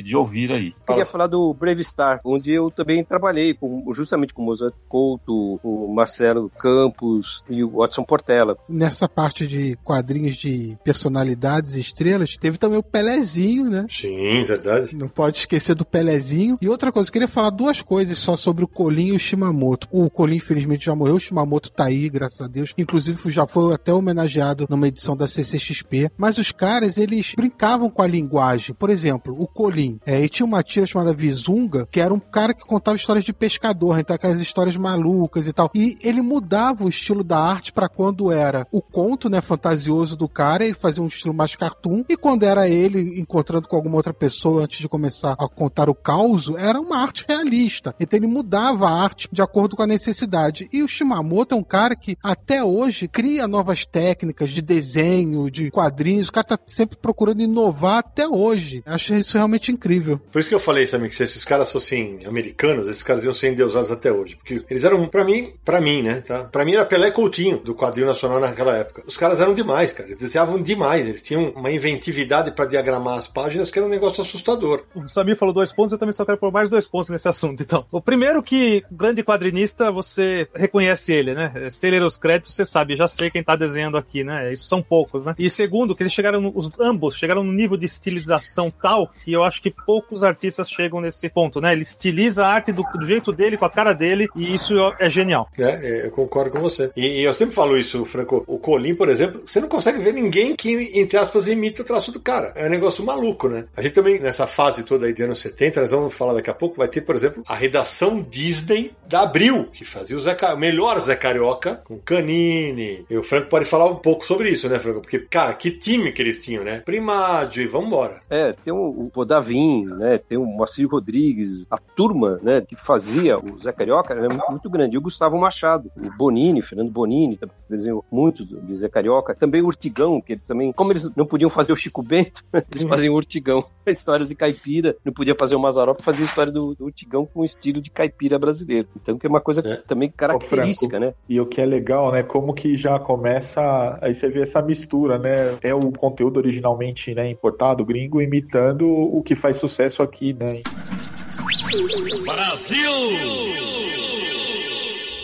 Agora, a gente citou Ampassan aqui, Gonçalo, e eu vou cometer a indelicadeza de não deixar o Franco falar disso, porque ele é figura central nessa história. A gente citou rapidamente a Grafipar, que foi uma iniciativa espetacular de uma editora nacional em Curitiba. E eu queria que você falasse um pouco disso e queria que você falasse também de uma outra iniciativa antes dessa, que não teve tanto êxito, que foi a SETPA. Ah, essa história da cooperativa SETPA que você fala é a cooperativa de trabalhadores e editores de Porto Alegre. Isso aí. Foi um movimento rápido, né? Os desenhistas se juntaram, conseguiram que Jânio Quadros fizesse uma lei, a lei dos dois terços, né? Que obrigasse as editoras a publicarem dois textos de material nacional. Aí Jânio renuncia e eles levam a proposta para João Goulart. João Goulart falou: Olha, não posso ajudar vocês porque estamos num regime parlamentarista e eu, não, eu sou presidente, mas não governo. Aí Brizola estava presente e resolveu, falou: Olha, maravilhoso que vocês estão propondo, vamos para Porto Alegre que a gente faz uma cooperativa. O que vocês querem a gente faz em Porto Alegre. Aí isso durou 62, 63, comecinho de 64 e acabou quando houve o golpe, né? Isso foi considerado um movimento subversivo de comunistas. Essas aspirações que a gente vê, principalmente hoje. E aí, é, Shimamoto estava lá, Colin, várias pessoas. Havia um, um equívoco editorial muito grande nessa cooperativa, que era fazer só material gaúcho, né? Sim. Então não funcionava como tira para jornal, para circulação em todo o país. Eram temáticas regionalistas. Os próprios gibis que a cooperativa lançou eram todos sobre o Rio Grande do Sul. Então eram coisas que só interessavam aos gaúchos.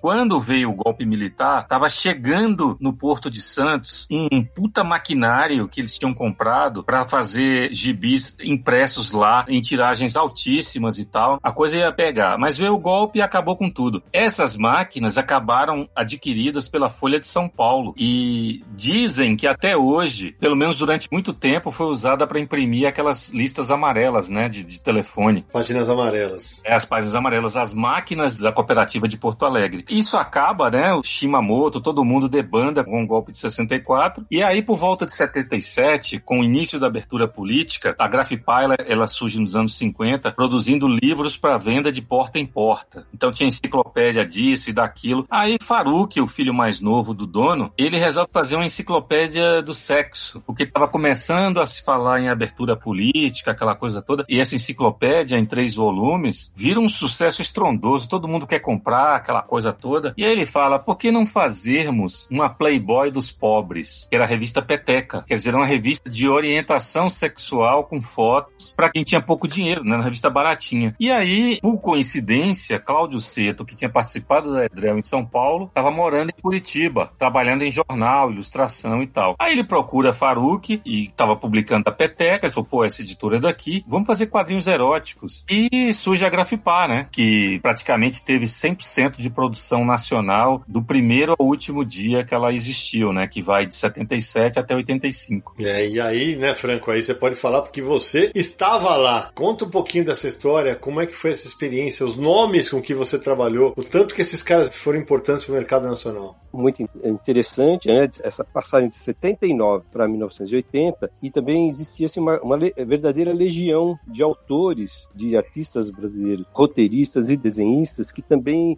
publicavam ou, ou queriam publicar e não encontravam exatamente espaço e de repente surge ao mesmo tempo a Grafipar e surge a VEC publicando terror. Mas a Grafipar dá um, uma abertura assim maior, né? Apesar do, com o trocadilho e tudo, né?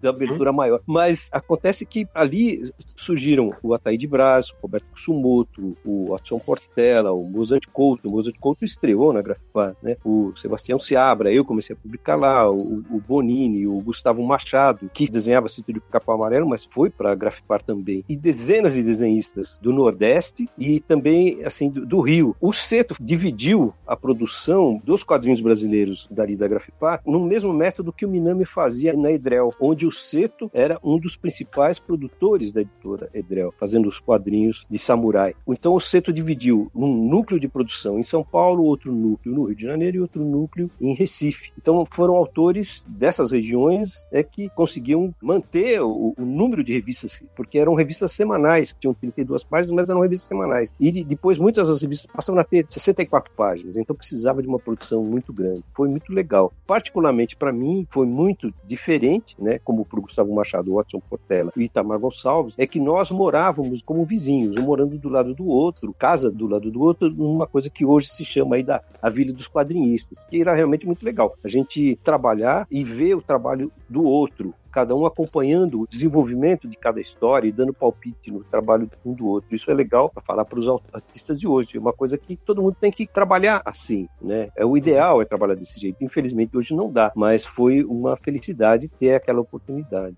Franco, uma, uma curiosidade minha. Nessa época, existia alguém que editava os títulos ou vocês faziam e iam trocando ideias? O, o Seto editava os títulos, mas também tinha um Ataíde Braz que editava alguns dos títulos As revistas de humor tinham um outro editor e eu cheguei a editar alguns deles, os últimos números de algumas das edições. Foi quando eu comecei mais ou menos a aprender a editar, porque eu já tinha editado a Clique e outras coisas. Mas as revistas da Grafipar tinham essas orientações e edição mesmo. Né? O Centro escolhia as histórias, ele pegava os roteiros, distribuía, via para qual traço de quem combinava melhor. Mas acontece uma coisa que é um segredo de bastidor, digamos, né? Que é um, uma coisa inconveniente. A maioria dos roteiristas sofriam com isso porque muitos desenhistas, na última hora, resolviam fazer as próprias histórias e mandavam. E devido ao fechamento da edição, o Cito acabava publicando histórias feitas pelos próprios desenhistas, né? E não exatamente as histórias que ele tinha planejado. E isso aconteceu, infelizmente, com uma grande frequência. Então é por isso que tem muitas histórias que são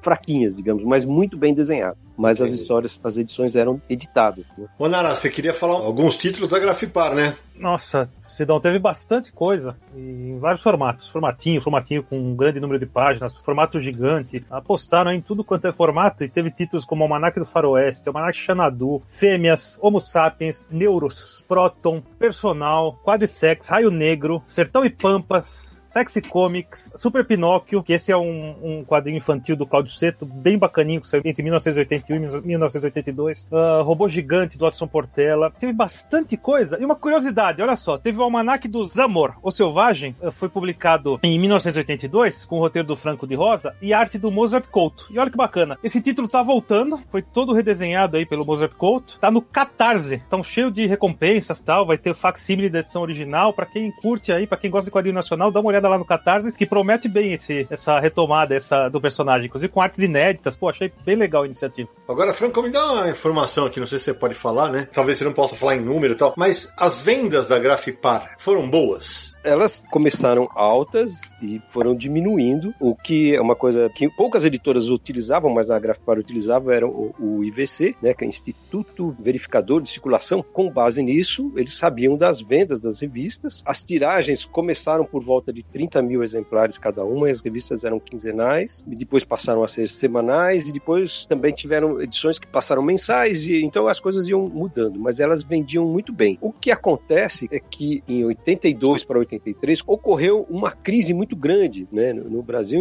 principalmente atingindo as editoras. Tanto que a VEC fechou e a Grafipar logo depois foi fechar também, e outras editoras também diminuíram. E, ironicamente, na década de 80, que era, foi um período que tem muitas publicações e muitas revistas de quadrinhos brasileiros proliferaram. Né? E veio depois a Press, que é a continuidade, né, a Maciota Press, que é a continuidade, de certa forma, da Grafipar. Então as revistas vendiam muito bem. Quando a revista vendia por volta de 5 a 7 mil exemplares, eles, já interrompiam o título e substituía por outro. Por isso que tem tantos títulos como o Naranjo né, citou aí. Isso é curioso porque na época a linha de corte para o cancelamento hoje em dia seria uma tiragem maravilhosa, né? Mas naquela época já não valia a pena manter mais a publicação. E uma outra coisa que eu queria perguntar, Franco, nessa época, e até o Gonçalo pode ajudar em relação à cética, o preço pago para os artistas nacionais era um valor bom por página, por história? Não sei como é que ela tinha salário, como é que funcionava? O valor pago por página naquele período era por página, né, na época da Grafipar. A Grafipar pagava menos do que a VEC, por exemplo, o parâmetro que a gente tinha, e pagava menos do que abriu em termos de Disney, né, e produções de Disney. Não sei como marcar isso hoje, como, sei lá, contabilizar em termos de moeda de hoje, né, ah. mas eu sei que recentemente, falando com o Gustavo Machado, que era também da Grafipar, um dos principais autores ali, e dos preferidos dos leitores, ele fez um, um, um cálculo mais ou menos que hoje seria, por exemplo, um, uma página de um Disney seria tipo 700 reais enquanto que a gente na Grafipar não recebia nem 250. Uhum. Né? Então, é, esse é um, um, certo parâmetro. Mas o que acontecia que mantinha todos é que nós tínhamos uma cota de produção, que era fazer de 30 a 40 páginas por mês. Isso dos autores que estavam elencados ali como os fixos, sem registro nem nada. E só para voltar um pouco no tempo, Gonçalo, na época da CETPA também o, você sabe se os salários eram bons? Não, a, a estrutura lá era outra, né? O governo bancava tudo e tinha um, um salário fixo, mas eu não sei informar para vocês Entendi. se tinha uma cota, como o Franco falou aí, tantas tiras ou tantas páginas. Eu sei que toda a estrutura eles montaram um prédio, né, no centro de Porto Alegre, alugaram dois andares e convocaram principalmente artistas do Rio e São Paulo, que era o pessoal que fazia parte do movimento de nacionalização dos quadrinhos, né? Mas poucos foram. Chima Colim, José Geraldo, tinha um, um, um argentino muito bom lá chamado Aníbal Bendati também que participou, João Motini, esses caras trabalharam lá, mas as turmas do Rio e São Paulo, poucos foram para Porto Alegre. Sobre a Grafipar, Sami falou aí do número para cancelamento, aí eu, eu lembro que a questão do fotolito, né? Um fotolito hoje, uma página, se Franco quiser me corrigir, eu diria para você que é 200 paus, 200 reais um, uma página de fotolito. Aí vocês imaginam uma revista de 68 páginas, ela já tem um custo de fotolito em preto e branco de 13 mil reais. E hoje você não usa mais isso. 13 mil reais seria que você gastaria para imprimir a revista no total. E o fotolito ele estabelecia esse custo a mais. E se fosse colorido, isso era multiplicado por 4. Então, você tem que vender muito para poder sustentar uma revista. No caso da Grafipar, o que, que acontecia? Havia um limite moral da família Faruque. Na verdade, desde o início, o pai de Faruque e os irmãos e as irmãs, eles eram contra quadrinhos eróticos. Então, eles estabeleceram um patamar que era assim, ó, a gente vai até aqui, ó, até o erótico aqui. E tinha a questão também dos desenhistas que eh, Gustavo Machado fala muito disso nas memórias dele. Os desenhistas existiam muito a, a, entrar na pornografia, aquela pornografia sem história, né? Então, quando explode o, o nu frontal, digamos assim, ele é liberado em janeiro de 1980. 80, 81, a Grafipar já começa a ter problemas, porque ela se torna pouco competitiva. Os quadrinhos eram leves, um erótico leve, um erótico meio chanchada, meio porno chanchada, com humor, com aventura e tal. Uma cena de nudez aqui, outra ali. Quando os caras começam a fazer aquelas revistas suecas de sexo explícito, o leitor queria ver aquilo. Então, Faruque foi para Brasília tentar convencer o ministro da Justiça a não liberar o sexo na imprensa. Ou seja, o cara fazia revistas eróticas, tentou convencer o ministro a não, a não liberar o nu frontal.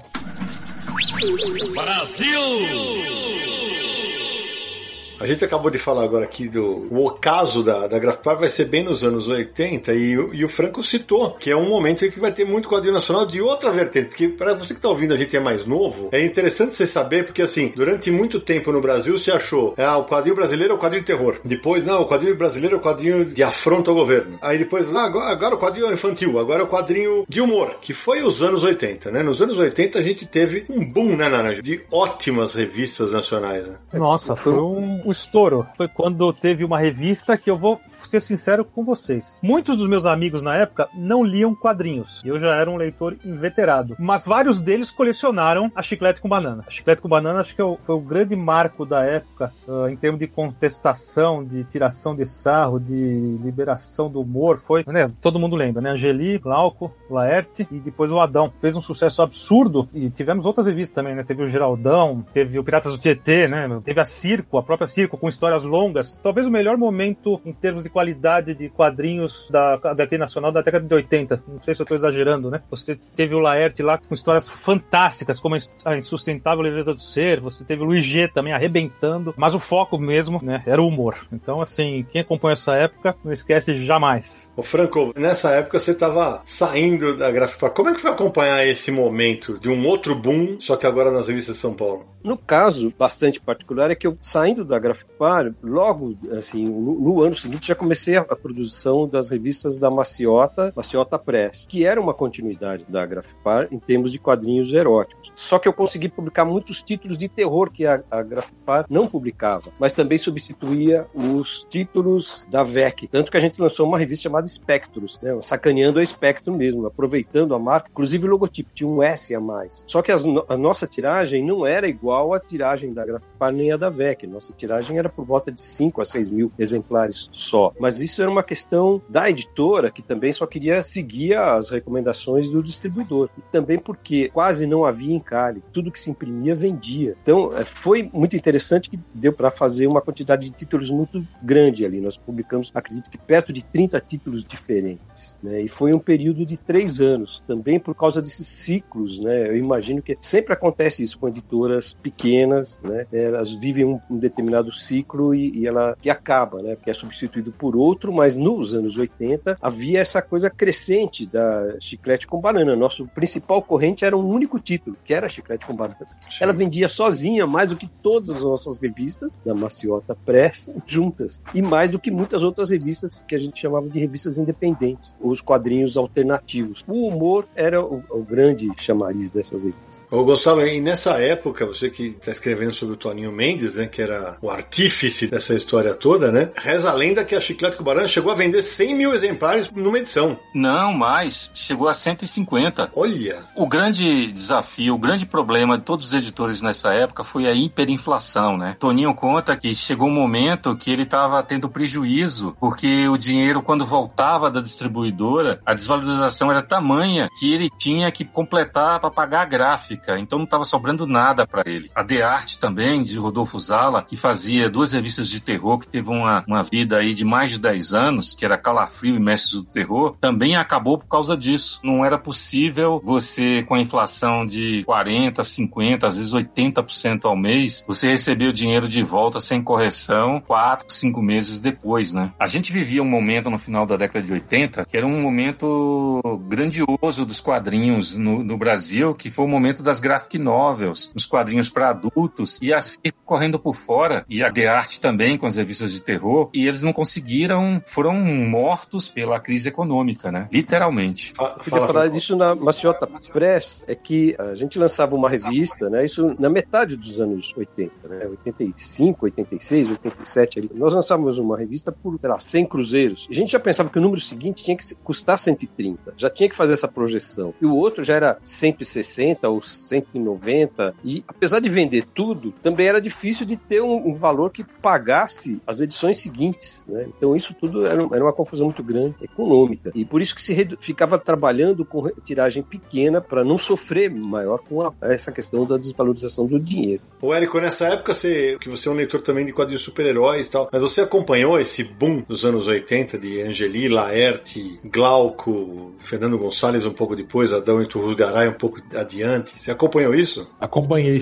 Sidão, e acho que uma das coisas mais notáveis desse momento é que a gente tinha comentado um pouco antes sobre a diversidade, né? Como que a variedade que era oferecida para quem era leitor naquela época. Foi nesse período também que eu comecei a descobrir que existiam quadrinhos de outros. Eu lia muito super-heróis, lia a Turma da Mônica, mas comecei a descobrir que tinham quadrinhos de outros países, de outros autores. Eu me deparava às vezes com revistas e me encantava com alguma coisa. Descobria que o autor era nacional, que resgatando um pouco essa coisa de muitos dos autores que foram citados durante o programa. Então, esse foi um um período muito diverso, assim. Pro leitor eram oferecidas muitas possibilidades, né? Muitos produtos, muitas revistas, muitos estilos. É uma ótima época. Tô sendo acionado na, na nostalgia aqui, à medida que vocês falam. Fico viajando no tempo, lembrando das coisas que eu gostava e comprava nessa época. Eu queria falar de uma coisa de humor. Manda. Uma coisa que hoje, devido a essa questão de politicamente correto ou tudo mais, nós publicávamos na Maciota uma revista chamada Bunda, do Newton uhum. Foote. Seria impossível publicar essa revista hoje. Por causa, né, a questão do personagem ser um personagem negro, africano, da forma como ele era desenvolvido e tudo, ele usava a expressão bunda, né? Porque ele falava, em vez de eu faço isso, ele falava bunda faz isso. Então, era uma coisa, era uma coisa curiosa e é interessante também, porque assim como esse personagem, e também tem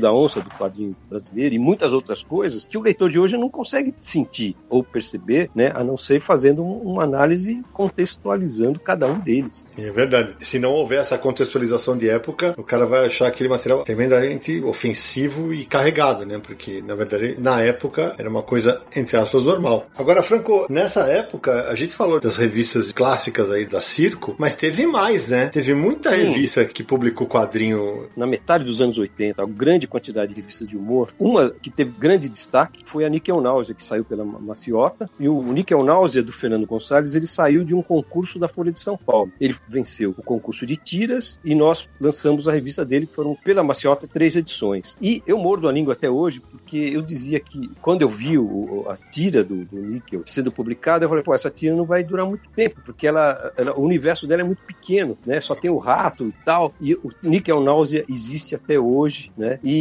o Gonzalez mostrou que ele conseguiu ampliar muito o universo dele e com uma coisa, grande mérito dele. Ele não faz piada ruim, é difícil ele fazer alguma tira fraca, né? Então eu acho genial e é um cara que eh, ganhou a HQ Mix por muitos anos seguidos, né, merecidamente. Além do Nickel Náusea, né, saltando, nós tivemos Divina Comédia, tivemos Mil Perigos, tivemos a Revista Animal, que também tinha uma grande parte de autores brasileiros, né, e outros títulos assim, de humor, como A Porrada, Porrada especial. Foi um, um boom também de quadrinhos alternativos, que eram também, muitos deles evoluídos a partir dos fanzines, que também é o período onde o Gonçalo começa fazendo os fanzines dentro dos anos 80. É exatamente aí, né, Gonçalo, que começa a ter publicação independente, né? Tem uma coisa aí, Sidney, que é a, é a revolução tecnológica de uma coisinha chamada Xerox. O que acontecia? As máquinas de Xerox, nessa fase pré-Windows, ela permitia você ampliar, reduzir imagens e você ter uma qualidade muito boa de, de impressão. Então tem uma explosão dos fanzines por causa disso. E só completando o que o Franco falou, Nickel Naus é um fenômeno, né? Eu acho que de cada 10 tiras, ele acerta em 9,5. Concordo. O Fernando Gonçalves é um negócio é, impressionante, porque você para pra ler uma, um álbum do Nickel Náusea, ele usa tanto trocadilho que tem nome de bicho, e ele consegue fazer sei lá quantas piadas a partir daquilo. É, é, ele realmente é, é, acima da média. Quando eu fazia fanzine, o fanzine era em mimeógrafo, a álcool. E essa questão da mudança pro Xerox é muito importante, porque aí se multiplica o número de publicações independentes e alternativas. Mas existiu antes, nos anos 70, também o protótipo do balão, que também foi mimeógrafo a álcool. E depois o balão que surge como uma revista independente, que é a pré-circo talvez, que é. o balão é ali dos anos 70, né, no tempo do grilo e tudo mais. Dos fanzines surgem talentos, né? Michael Sim. Deodato, por exemplo, eu me Sim, dava ao é luxo, eu fiz um fanzine que eu me dei ao luxo de ter três ou quatro capas feitas por ele. E eram fanzines de 50 exemplares a tiragem, 100 exemplares, e até hoje até tem inclusive esses originais. Então os caras surgiram, essa turma aí que depois que vai desenhar para os Estados Unidos, a turma do século 21, anos 90, muita gente veio dos fanzines. É, o Pelé mesmo, né? O Joey Bennett também. É. De um fanzine. Brasil! Ô Nara, nessa época aí, os primeiros quadrinhos nacionais que você vai acompanhar pra valer são os de humor ou os de terror? Foram os de terror.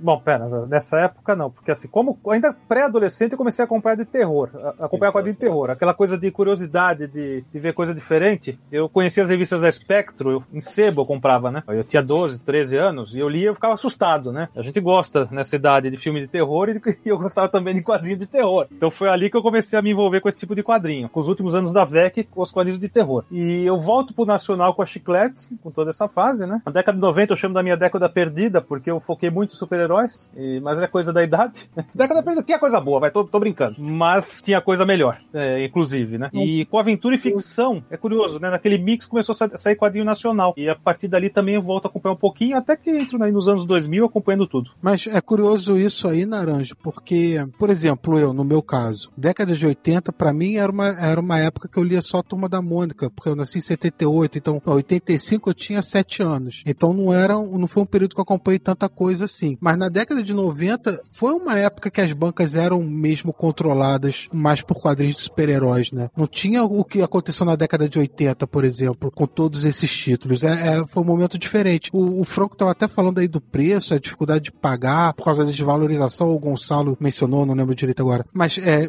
vou contar a experiência minha que aconteceu na década de 90 que tinha tabelinha da Abril na banca. Então, aquela tabelinha, porque não dava mais para imprimir o preço na capa, porque mudava muito por causa da inflação. Então, se você fosse comprar uma revista, a revista chegou na banca dia 1 Se você não comprasse no dia 1 no dia 15 podia estar outro preço. E depois no dia 30 tá um outro preço. Então, era muito louco isso. Agora, o pessoal que tá ouvindo a gente, de repente, tá falando, pô, mas vocês estão falando tanto quadrinho e não estão falando da Turma da Mônica. Gente, primeiro porque a gente tem um programa especial sobre o Maurício e todo mundo que ouve a gente sabe que a Turma da Mônica nadava de braçada em relação a quadrinho nacional na banca, porque vendia muito. Ainda estava no final do contrato, ainda estamos falando no começo dos anos 80, aí depois a Mônica, a Maurício vai sair da Abril para Globo com tiragens que batiam 3 milhões de exemplares por mês, somando todos os títulos. Então, assim, por isso que o Maurício, eu, eu costumo dizer que o Maurício é um mercado do quadrinho nacional à parte, né? Ele se tornou, com todo o mérito e tal, e aqui eu mencionei o Maurício justamente para falar disso. Tu não fala, ah, mas só tem o Maurício, gente. Eu lembro quando eu comecei a escrever sobre quadrinhos, o Franco uma vez,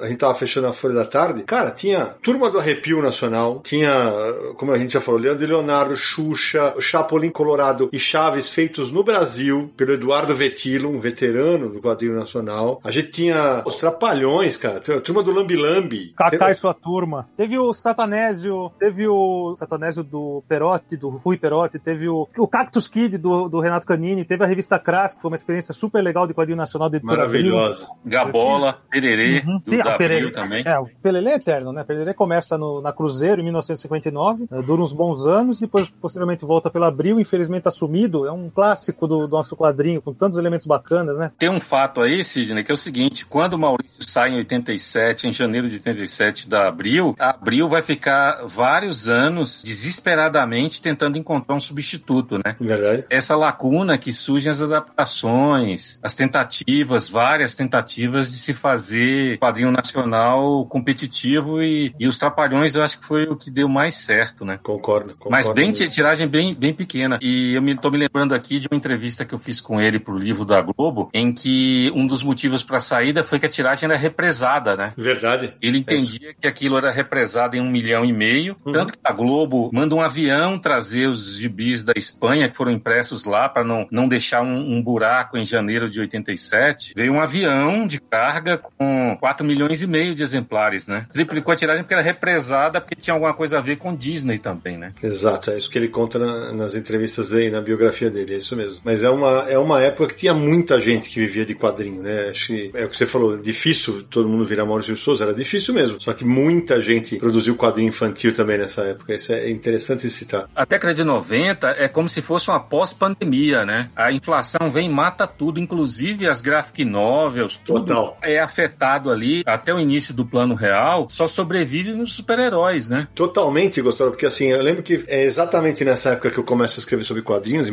1990. Aí depois eu vou trabalhar na editora Globo, ser redator tal. E aquele, a gente viu um boom, né? É, Cavaleiro das Trevas, o Watchmen, Electra Assassina, Graphic Novels, Will Eisner saindo aqui e tal. E o mercado nacional, o máximo que a gente tinha, às vezes era um. Eu lembro que o Franco chegou a fazer uma matéria que eu falei, nossa, a gente não via álbum nacional, né? Eu lembro que anunciou-se o Viajante do Mozart Couto. Eu falei, nossa, um álbum nacional. E aí é, é bem o que você falou. Os planos de governo começam a vir quando eu rodo no meu primeiro emprego de- da área de quadrinhos da editora Globo, no plano Collor. Em 92, implodiu a Globo. Aí que se dane que você é um cara que estuda quadrinho, que você é um cara que gosta de quadrinho. Teve um corte e eu fui, eu rodei. Porque o mercado implodiu. Realmente é o que você falou, implodiu. Se implodiu pros gringos, imagina o que aconteceu com os nacionais, né? E alguém falou aí de década perdida, acho que foi Naranjo, e é verdade. Foi realmente perdida, né? A própria Abril, que liderava o mercado, ela acaba cancelando todos os formatinhos, tenta um, um formato que triplicava o valor de um gibi. Eu acho que isso aí foi devastador para o mercado, que você pagava três reais num, num Homem-Aranha, de repente tem que pagar R$ 9,90 numa edição de 160 páginas, 120 páginas. E nessa brincadeira aí, a gente perdeu. O Homem-Aranha vendia, se não me engano, 35, 40 mil exemplares. Então, milhares de garotos, de adolescentes pararam de ler quadrinhos aí nesse ato entre a experiência da Abril em acabar com os formatinhos e o início da Panini. Foram dois anos em que as pessoas deixaram de ler quadrinhos, principalmente quem tinha poder aquisitivo baixo. É a famosa fase premium da Abril. É, exatamente. É, um ponto sobre os anos 90 é quando os mangás começam a ocupar muito espaço também, né? Bom, é o finalzinho dos anos 90, né? É exatamente em 2000, né? Em 2000 que começam a chegar. É, a Premium também. A Premium foi lançada no ano 2000. É exatamente isso. Aí eh, os mangás começam a chegar em 2000 e aí a gente, inclusive, o último programa de 2020, a gente fez uma, uma entrevista com o Cássio Medawari e o Marcelo Del Greco justamente sobre essa fase, que como é que foi aquele começo, né?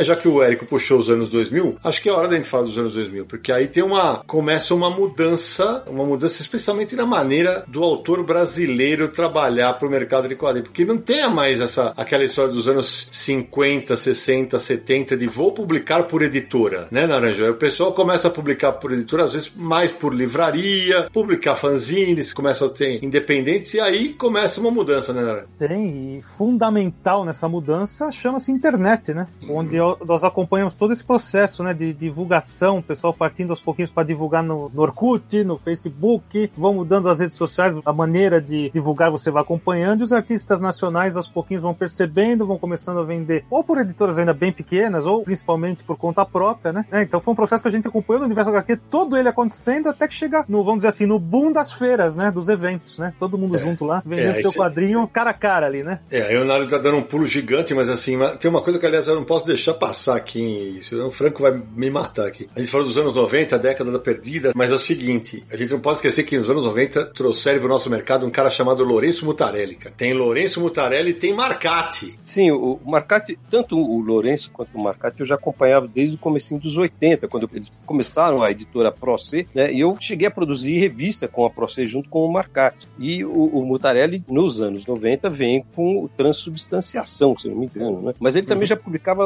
algumas histórias em revistas de rock ou revistas independentes, fazia quadrinhos e também fazia trabalhos na Mil Perigos e outras Isso. editoras, né? E o Marcati é a mesma coisa, mas o Marcati, como até hoje, ele vai organizando e fazendo as revistas dele e, e montando aquele universo dele, principalmente calcado no Frausio a partir dos anos 2000 aí. Mas são dois autores absolutamente autorais, com a Exato. força dessa palavra. São é, autores assim, identificáveis. Você, eles não precisam assinar que você identifica de cara com os traços e também pelo conteúdo das obras dele. Né? O, o Marcati com aquelas as histórias tratando o escatologia do Marcati e o Mutarelli com as coisas psicológicas, aquelas viagens interiores ali marcantes. Né? Além desses dois autores, vieram outras editoras também tentando abordar essas coisas do humor e teve a Sampa, a editora Nova Sampa, onde eu consegui publicar pouquíssimas coisas, né? Uma, foi uma produção muito mirrada, mas ali saíram, saiu Fetichaste, saiu A Rainha Diaba, se não me engano, do Ataí de Brás e do Flávio Conin, que é um trabalho maravilhoso, uma graphic novel, saiu John Lennon, então são poucas coisas, algumas revistas de terror, pouquíssimas, e logo também já surge ali o Lobo Solitário pela Sampa e, e Crying Freeman e aqueles mangás que saíram pela Abril. Então, mas os anos 90 ficaram bastante perdidos aí. Mas as mas alternativas eu... e muitos títulos de, em fanzine. Tinha um status né? e um monte de outros de quadrinhos independentes. Só para contextualizar, o Fetichaste é do José Márcio Nicolosi, um craque que inclusive trabalha na animação na, na Maurício Souza Produções. Década de 80 e principalmente década de 90, o que ajudou pontualmente o quadrinho nacional foram as revistas Mix. Eu acompanhei todas. Teve a Pau Brasil, a Interquadrinhos, a Megazine, a Metal Pesado, a KYX e outras. É, volta e meia apareciam nas bancas e eu adorava. Interquadrinhos foi uma revista importantíssima. Sem dúvida. Revista Mix, colorida e só parou porque pegou fogo na editora. Agora, nos anos 2000, a gente começa a ter o fenômeno de muito quadrinho nacional indo para livraria, não no, no, modelo ideal, porque o modelo ideal é você ser pago para produzir. Não, é o me entrega o teu quadrinho pronto, eu vou te pagar uma porcentagem do que vai vender. Geralmente de 7 a 8%, 10, quando muito, mas quando muito. Mas era uma maneira de desovar a produção. E aí a gente começa a ter mais autores chegando, especialmente em livraria, porque as bancas já não, não recebiam esses trabalhos, especialmente por quê? Porque eram obras fechadas, autorais e que não eram é, continuadas com personagens. E aí a gente vai ver um novo momento, né? Que começa a ter muita produção independente, né, Gonçalo? Além do que Naranjo falou sobre a internet, que foi fundamental, você tem também a parte de evolução, questão gráfica, né? As edições melhoram muito, barateiam muito e isso permitem pequenas editoras surgirem no mercado, né? Como a Opera Gráfica, outras editoras, né? A Devi expande muito no segmento, depois vem a Zarabatana. Então isso permite que ou o fanzine dos anos 80 e 90 se transformem em edições muito bem acabadas, né, autorais, que vão abrir mercado para os autores, né? Então tem a, a internet e tem a, a questão gráfica. Aproveitando aí o gancho do Naranjo sobre revistas mix que ele comentou, uma que a gente precisa citar é a revista Front da Via Lettera, que saiu entre 2001 e 2007. Era uma série de antologia, né? Então, é, cada número trazia várias histórias de diversos autores brasileiros, muitos despontando ainda na carreira. Então tinha um perfil meio autoral, até experimental algumas edições, e publicou autores como Fábio Zimbres, Orlandelli, Caco Galhardo, Fábio Moon e Gabriel Bá, Hector Lima, Marcelo de Salete, Lourenço Mutarelli, Rogério Vilela e mais um monte. E até fazendo uma ponte para hoje em dia, 20 anos depois, a gente chegou num ponto em que temos projetos como a coleção Revista Expressa, da editora Revista de Cultura, que tem esse perfil de coleção de capa dura que a gente tem visto muito em bancas nos últimos anos, e cada volume é dedicado a um quadrinista brasileiro. Teve Laerte, Reinaldo Figueiredo, Luiz G, Jaguar, Luiz Fernando Veríssimo, André Dahmer, e tá aí continuando a coleção. Quando a gente fala de tecnologia assim, dos anos 2000, é claro que a gente se lembra logo da internet, como o autor consegue publicar seus trabalhos na internet e divulgar também e tal, mas tecnologia também em outras áreas. A tecnologia na gráfica também evoluiu muito. Começou a se tornar uma coisa mais acessível para artistas poderem produzir seu próprio material. Isso ainda mais recente. Você vai mais para frente, novas ferramentas começaram a surgir. Então, coisas como catarse, financiamento coletivo, a popularização da internet banda larga, tudo isso começa a facilitar muito o trabalho de autores que não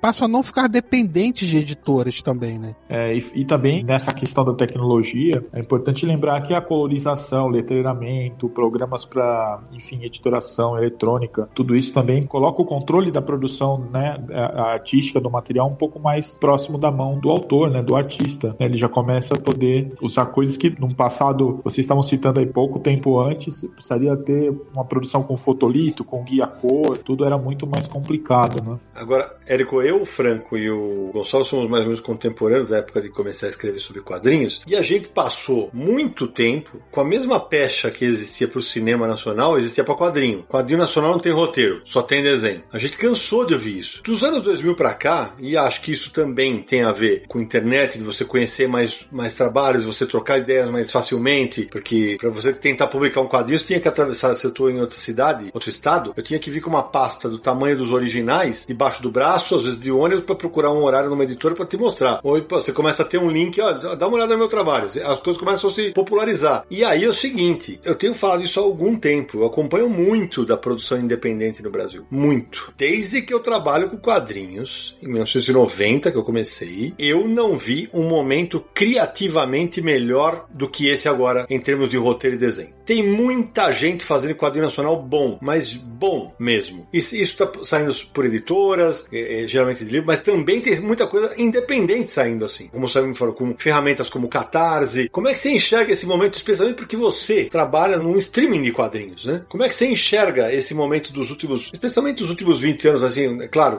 mas esse boom maior vem nos últimos 10 anos, né? É, Sidão, eu acho que assim, a distância entre a prancheta e o público, ela, ela encurtou, né? Ela diminuiu muito, né? O autor, uhum. Ele consegue acessar o seu público, o seu leitor, muito mais diretamente, muito mais facilmente. Tudo relacionado à comunicação mudou nesse sentido, e eu acho que isso também acabou, de certa forma, acelerando exponencialmente o processo, porque esses autores começaram, é, por falta de uma palavra melhor, a aprender também como serem mais comerciais, como ter mais correspondência, como que o quadrinho dele poderia ter mais adesão, tendo mais correspondência com aquele público que ele se identifica, ou que ele se vê como escrevendo ou, ou desenhando para, né? Então esse processo, essa retroalimentação também acontece numa velocidade que, assim, o fator seguramente a tecnologia e que nunca antes na história aconteceu com nada, né? A gente vive nesse sentido uma evolução em muitas áreas e não seria diferente na produção de conteúdo, de quadrinhos. O que, por exemplo, só para contextualizar, né? Você falou de Catarse e outras possibilidades. A plataforma, né, com que eu trabalho, o Social Comics, é uma plataforma de distribuição, é um desses espaços que acaba é, tornando possível que alguém que produz um material possa publicar o seu próprio material, colocar ao alcance do leitor. Quer dizer, a gente fez um, uma grande viagem pela história e esse processo era muito mais longo, tinha muitas barreiras, era muito mais complicado. Né? Hoje, quem quer publicar, ele publica. E aí, isso pode ser um início que é muito diferente de, sei lá, a gente passou por várias décadas, teve alguns momentos em que era, era realmente muito difícil você chegar até o público, né? Eu acho que tem dois momentos que são fundamentais, assim, essa fase de amadurecimento,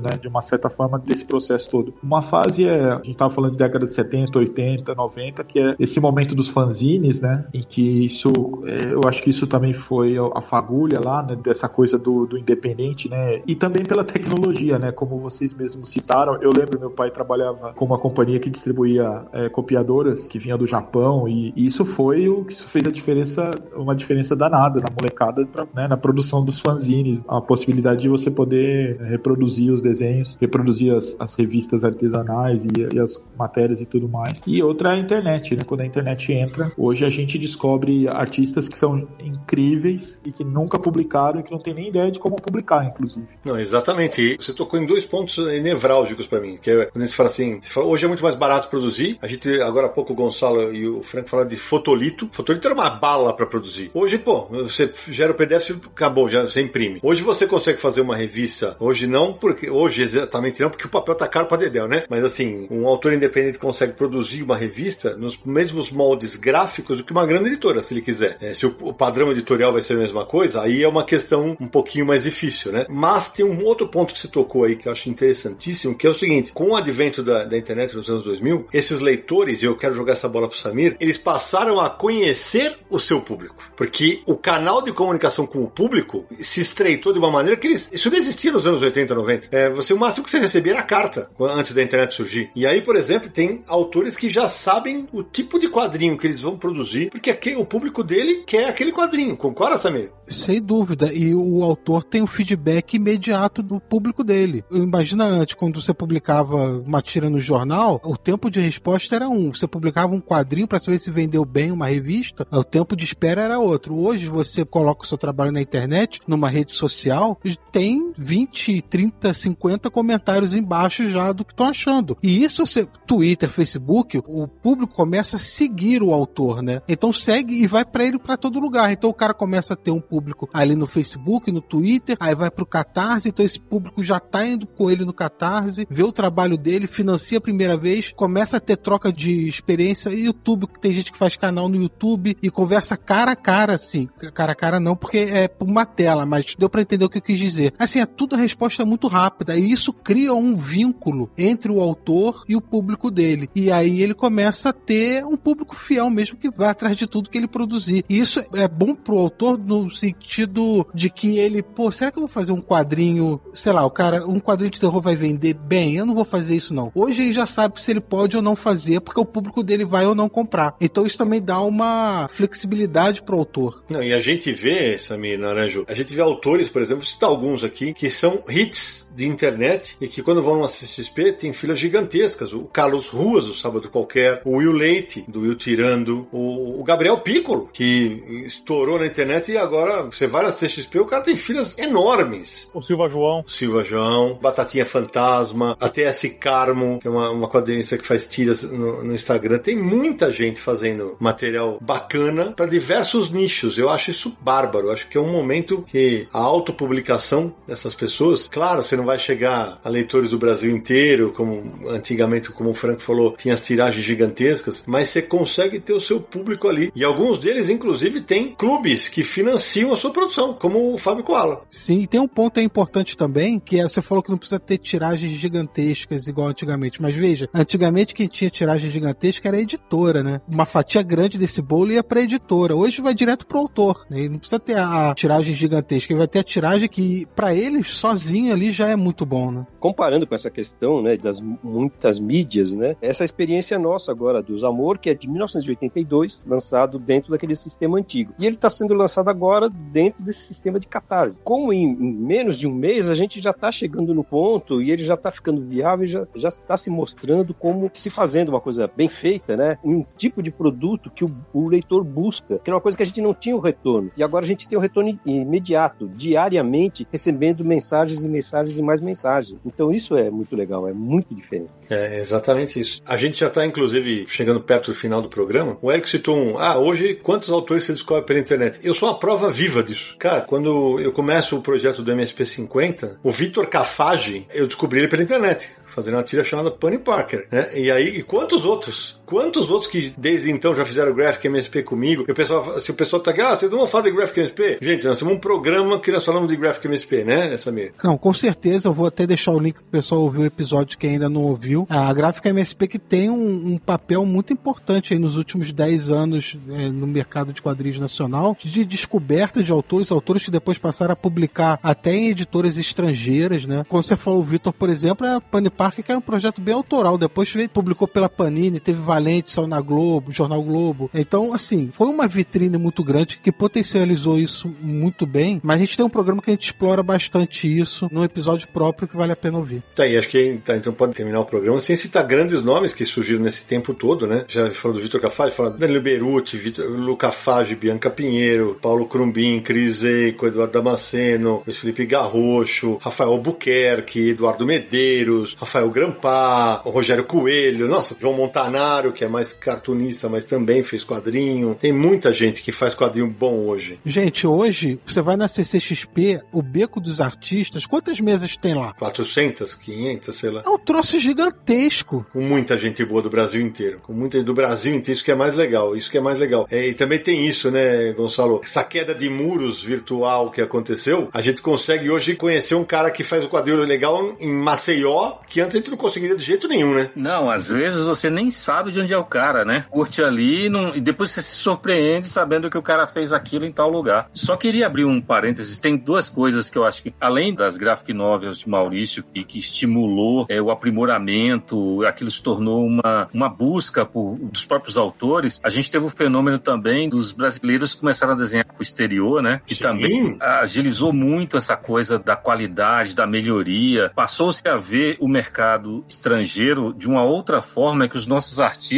nos anos 40, 50, era uma época muito romântica, que as pessoas não. não é muito complicado você fazer uma autocrítica, mas a gente fez muita coisa ruim lá atrás. A gente se contentava com pouco, copiar os quadrinhos de terror da EC Comics e depois, do, dos- a partir dos anos 90, com os estúdios e agora nos últimos 10 anos com as graphic novels que vocês fazem no Maurício de Souza, isso fez com que os artistas brasileiros começassem a ver que eles precisavam atingir um nível de qualidade, de competitividade ali em relação aos estrangeiros. Então, é como você tocar guitarra, ou você toca 14 horas por dia, se profissionaliza, lê, treina, estuda, ou você não vai ser competitivo. Então, Uhum. tem uma mudança de mentalidade nesse sentido. Se eu quero ir para os Estados Unidos, eu tenho que ser muito bom. Se eu quero publicar uma graphic novel com o Maurício, eu tenho que fazer um trabalho muito bom. É. Então, isso botou a coisa num outro patamar, né? Ao mesmo tempo, algumas editoras que também abriram nesse meio tempo aí, nessas duas décadas, né? A Devi, a Zarabatana, várias editoras começaram a, a fazer edições caprichadas, né? De autores brasileiros. É verdade. E para quem tá ouvindo a gente, uma prova do quanto essa ebulição aconteceu. Em 2009 eu fiz o MSP 50, o MSP mais 50 em 2010 e em 2011 o MSP novo 50. Em 2012 eu começo as Graphics MSP. O ano que vem vai fazer 10 anos do selo. Nos três anos anteriores ao lançamento de Astronauta Magnetário do Daniel Beruti, 150 autores publicaram na trilogia MSP 50. Autores do selo Graphic MSP que não passaram pela trilogia. Cris Eico e Paulo Crumbin, Eduardo Damasceno, Luiz Felipe Garrocho, Luca Fage, Bianca Pinheiro, Camilo Solano, Magno Costa, Marcelo Costa, Gustavo Borges. Cara, um monte de gente começou a surgir no mercado. Hoje tem muita gente que quer contar as suas histórias em quadrinhos. Isso faz uma diferença incrível, porque eles começam a enxergar, enxergar possibilidades, enxergar que tem gente que vai gostar do quadrinho dele. Isso é, é realmente uma, uma prova do quanto o mercado tem mudado. Ainda estamos longe do ideal, porque o ideal é que esses materiais independentes estivessem na banca, na livraria, vendendo muito, mas não dá. A gente não tem essa realidade. A gente hoje, a gente vive, basicamente, os autores vivem da venda nos eventos e nos eventos.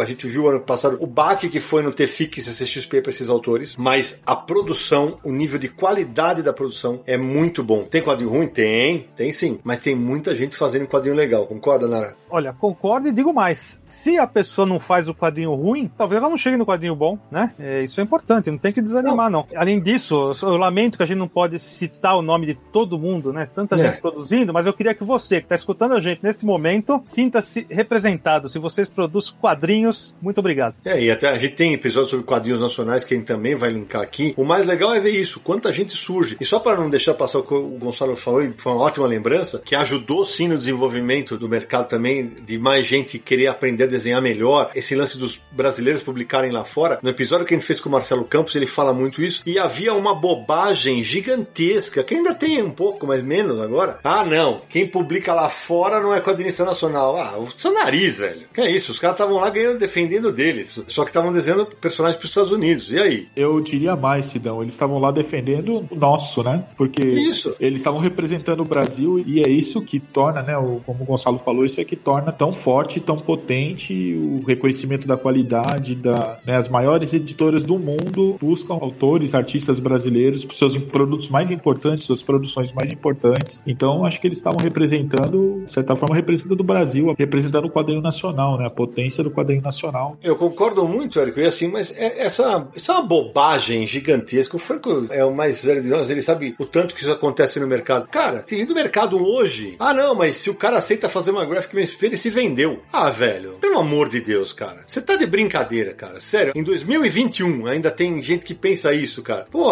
as graphics MSP geraram um burburinho no mercado. Queira ou não, você goste ou não, elas geram um burburinho no mercado. Eu acho que a gente tem que valorizar as diversas iniciativas de produção de quadrinho nacional. E aqui deixar, deixa eu abrir um parêntese aqui, porque tem uma editora que merece ser citada na, na atualidade, que só publica quadrinho nacional, cara, que é a editora Draco, do Eric, que já esteve aqui conosco também. Deixar um abraço para eles, ele, tem, ele, o Rafael Fernandes, ele tem feito um belo trabalho, procurando fazer sempre coletâneas de quadrinhos nacionais e tal. Então, é, acho que esse tipo de trabalho é um trabalho hercúleo, guerreiro, que merece, merece ser levantado. Brasil! Agora, Érico, a gente não pode sair daqui sem falar que hoje, né, eu acabei de falar dos eventos, que é impossível para todo mundo estar em todos os eventos, é impossível para o cara que mora em Manaus comprar o, quadrinho que está em Minas, o cara que está em São Paulo comprar o quadrinho que está em Belém. E aí, como é que faz? Todo mundo fala, e aí, vai ter? O digital vai suprir essa ausência? E aí é com você e com todo mundo que faz streaming de quadrinhos, né? É, eu acho que hoje já existe maturidade suficiente e já se experimentou o suficiente para entender que a experiência digital não vem como algo substitutivo. É um pouco equivocado achar que uma coisa vai trocar de lugar com a outra. A gente está falando durante o programa todo dos quadrinhos e de como tiras acabaram sendo a base para as revistas. E estas estão, de certa forma, sendo a base para a era da digitalização também. O importante é que com isso o quadrinho vai cada vez mais longe. É, você citou a Draco e a gente citou várias editoras. Muitas delas estão no Social Comics e no catálogo tem muita coisa esperando para ser descoberta ou experimentada. A gente está avançando agora é, com uma nova versão e ela está em fase beta. Então fica o convite para todo mundo que quer participar, ser um beta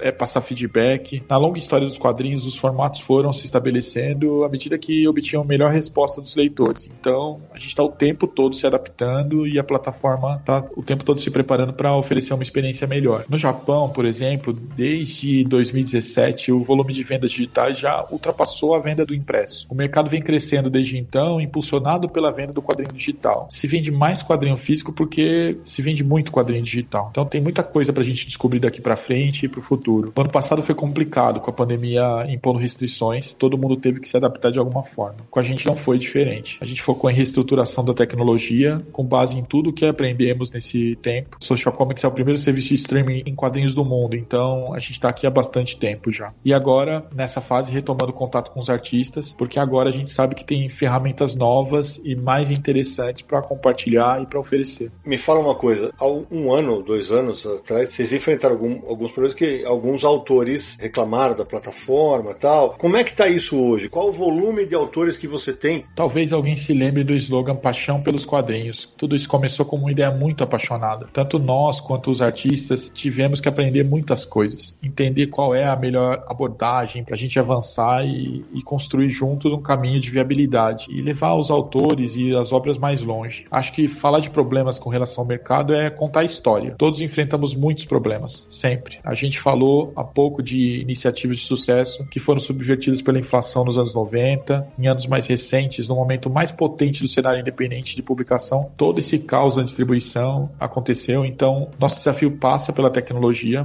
com muita adaptação, muita coisa para ser aprendida. Vocês devem se lembrar como eram celulares há cinco anos e devem receber notícias o tempo todo de como vão ser os próximos celulares. Com tudo em movimento, a gente está criando um mercado novo. A gente tem hoje uma curadoria e nessa curadoria a preocupação de orientar os artistas. Nós entendemos melhor o formato digital do que nunca. Então, se um artista quiser criar diretamente para o formato digital, a gente tem como orientar isso. E sendo uma criação originalmente digital, depois ela pode passar por adaptação e fazer o caminho inverso para outros formatos, inclusive o, o impresso, o tradicional impresso. Com relação aos autores, o que eu posso falar é que agora a gente tem bastante convicção com relação às ferramentas que a gente dispõe, e são muitas. É muito diferente do que a gente oferecia antes e, e vão na direção de tornar mais eficiente a comunicação e a divulgação dos conteúdos. A cada dia, a gente tem mais artistas interessados na plataforma, alguns que saíram em algum momento estão voltando. Eu acho que não é muito diferente do que acontece no mercado tradicional, onde de vez em quando existe essa movimentação, né? tem essa movimentação. Nosso objetivo agora é avançar nessa nova etapa, dando atenção direta, personalizada para cada um dos publicadores e para cada conteúdo. Para os autores independentes é importante dizer nesse momento que nós estamos falando com todo mundo. Se você é artista, publicou em algum momento na plataforma, se você quer publicar ou já quis publicar, é só ter um pouquinho de paciência, porque vocês são muitos, a gente vai chegar até você em breve. E acho que uma coisa importante de dizer, hoje vocês têm uma, uma parceria importantíssima, espero que você possa dizer disso, com a Claro, não é isso? A gente firmou uma parceria muito interessante com a Claro. Isso aconteceu a partir do momento que a gente entendeu onde a telefonia celular entrava nessa história toda. O nosso número na Claro é 3001 e isso faz referência direta ao Dia do Quadrinho Nacional. Com eles a gente tem um, um plano especial, então os usuários da Claro, eles podem mandar um SMS para 3001 acompanhando a palavra informação ou ajuda e vão receber todas as orientações de como assinar a plataforma. Mas se você usa outra operadora, não tem problema, porque é só acessar o www.socialcomics.com.br e pode escolher um dos planos de assinatura, tem vários disponíveis, baixar o app na loja do Android ou da Apple. Ah, e tem outra coisa, tem muitos conteúdos, como a edição do Inhoquim, outras que a gente citou, que vão estar lá disponíveis gratuitamente também. E você pode dizer qual que é o tamanho desse público que o autor nacional pode alcançar indo para a plataforma? Então, você deve estar querendo números, né, Sidão, se eu te conheço. Óbvio, né?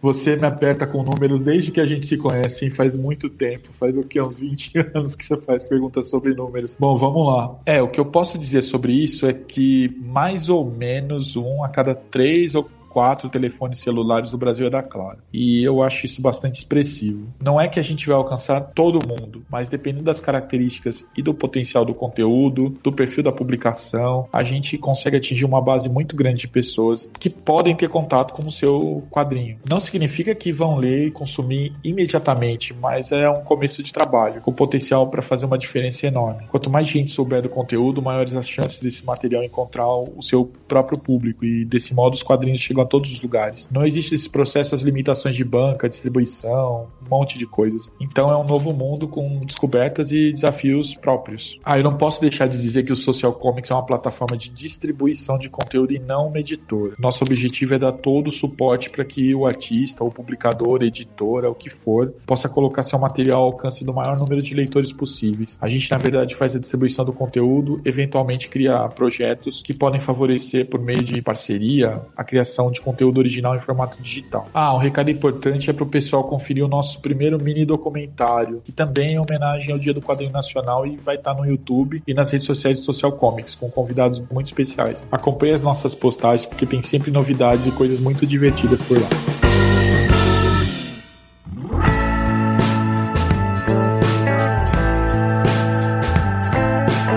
Sabiano Liato, o papo rendeu, teve muita coisa falando de quadrinho nacional. Antes de encerrar, aqueles contatos marotos do Confins do Universo. Bom, todos os episódios do Confins do Universo, todos os 122 agora, né, cada 15 dias aumenta um, está em podcast.universohq.com ou também se você usa aí streamings de música, tem o Spotify, o Deezer e também o iTunes, Google Podcast, estamos em todos os agregadores e streamings, é só procurar, nos seguir e ouvir para receber os novos episódios, né? Confins do Universo é um podcast do site Universo HQ, então www.universohq.com, o site já de 21 anos, nossa senhora, maior idade agora, lá nos Estados Unidos, aqui no Brasil já passou. 21 anos falando de quadrinhos na internet. Se quiser mandar uma mensagem pra gente, o WhatsApp é DDD 11 94583 5989 ou então e-mail também envie pra gente podcast arroba universohq.com, mande seus comentários, suas críticas, seus elogios, suas sugestões. O ano só tá começando e a gente tem muito programa programa para fazer. E lembrando também, né, Sidão, terminar falando do nosso Catarse lá, acesse catarse.me barra Universo HQ e conheça nossa campanha de financiamento coletivo do modo recorrente e apoie também. É isso aí. Meu amigo Gonçalo Júnior, que alegria ter você aqui de volta, dividindo tanto conhecimento sobre quadrinho nacional com a gente, de história do mercado de quadrinhos que você conhece tão bem. Muitíssimo obrigado pela aula. A gente sempre tem muito, muito ouvinte falar, pô, vocês podiam fazer um programa sobre Bal, um programa sobre a VEC. Podemos mesmo. quem sabe lá no futuro. Mas aqui deu para dar uma palhinha, um gosto pra galera. Muito obrigado por ter topado o nosso convite. Eu adorei, eu achei que a conversa foi muito legal, divertida, contributiva, né? Um ajudando o outro aqui a completar o contexto. E como é sobre o quadrinho nacional, eu diria só para fechar que eu acho que a gente vive o melhor momento do quadrinho nacional em todos os tempos. Eu acho que estamos maduros, eu acho que a gente está chegando ao que os argentinos chegaram nos anos 50, mas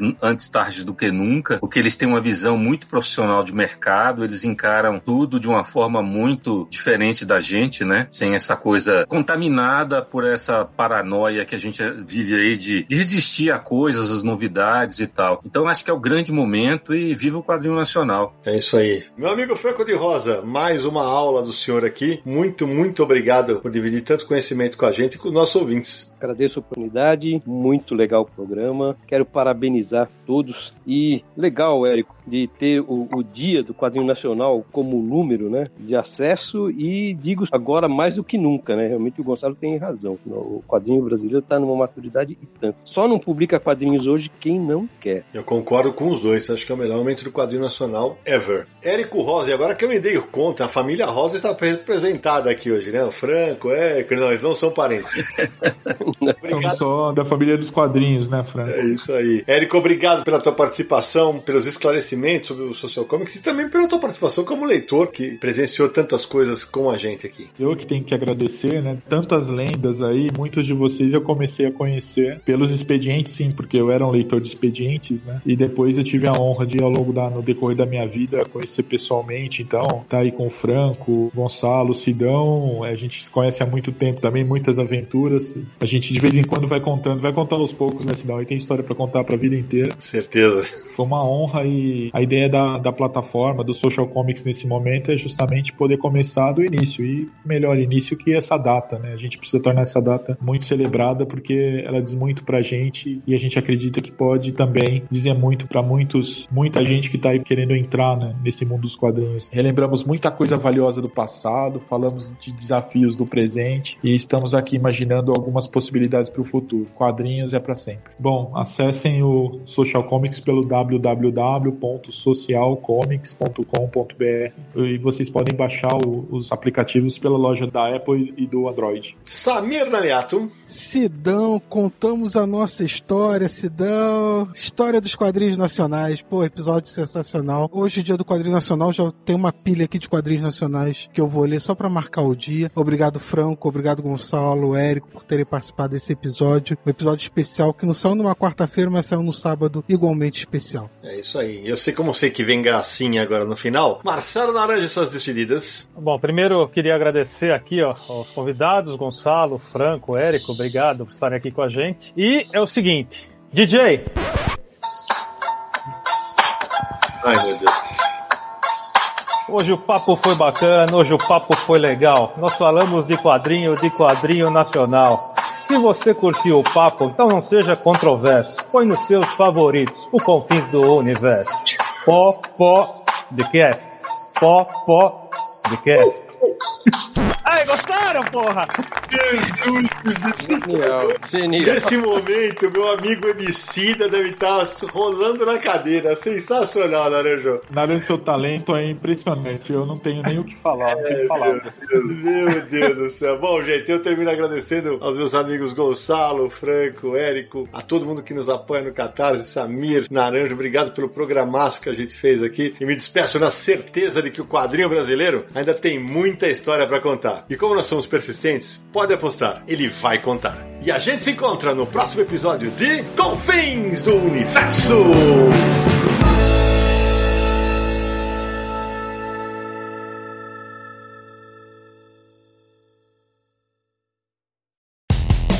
Dia mais claro ou na noite mais densa, você está deixando a nossa presença. Faça uma boa viagem de volta, mas não fique disperso. Nos encontraremos no próximo episódio de Confins do Universo.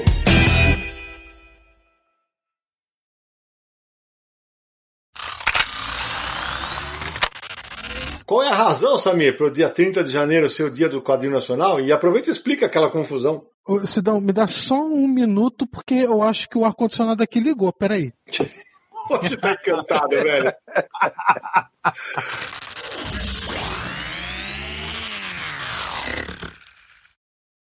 Este podcast foi editado por Radiofobia, podcast e multimídia.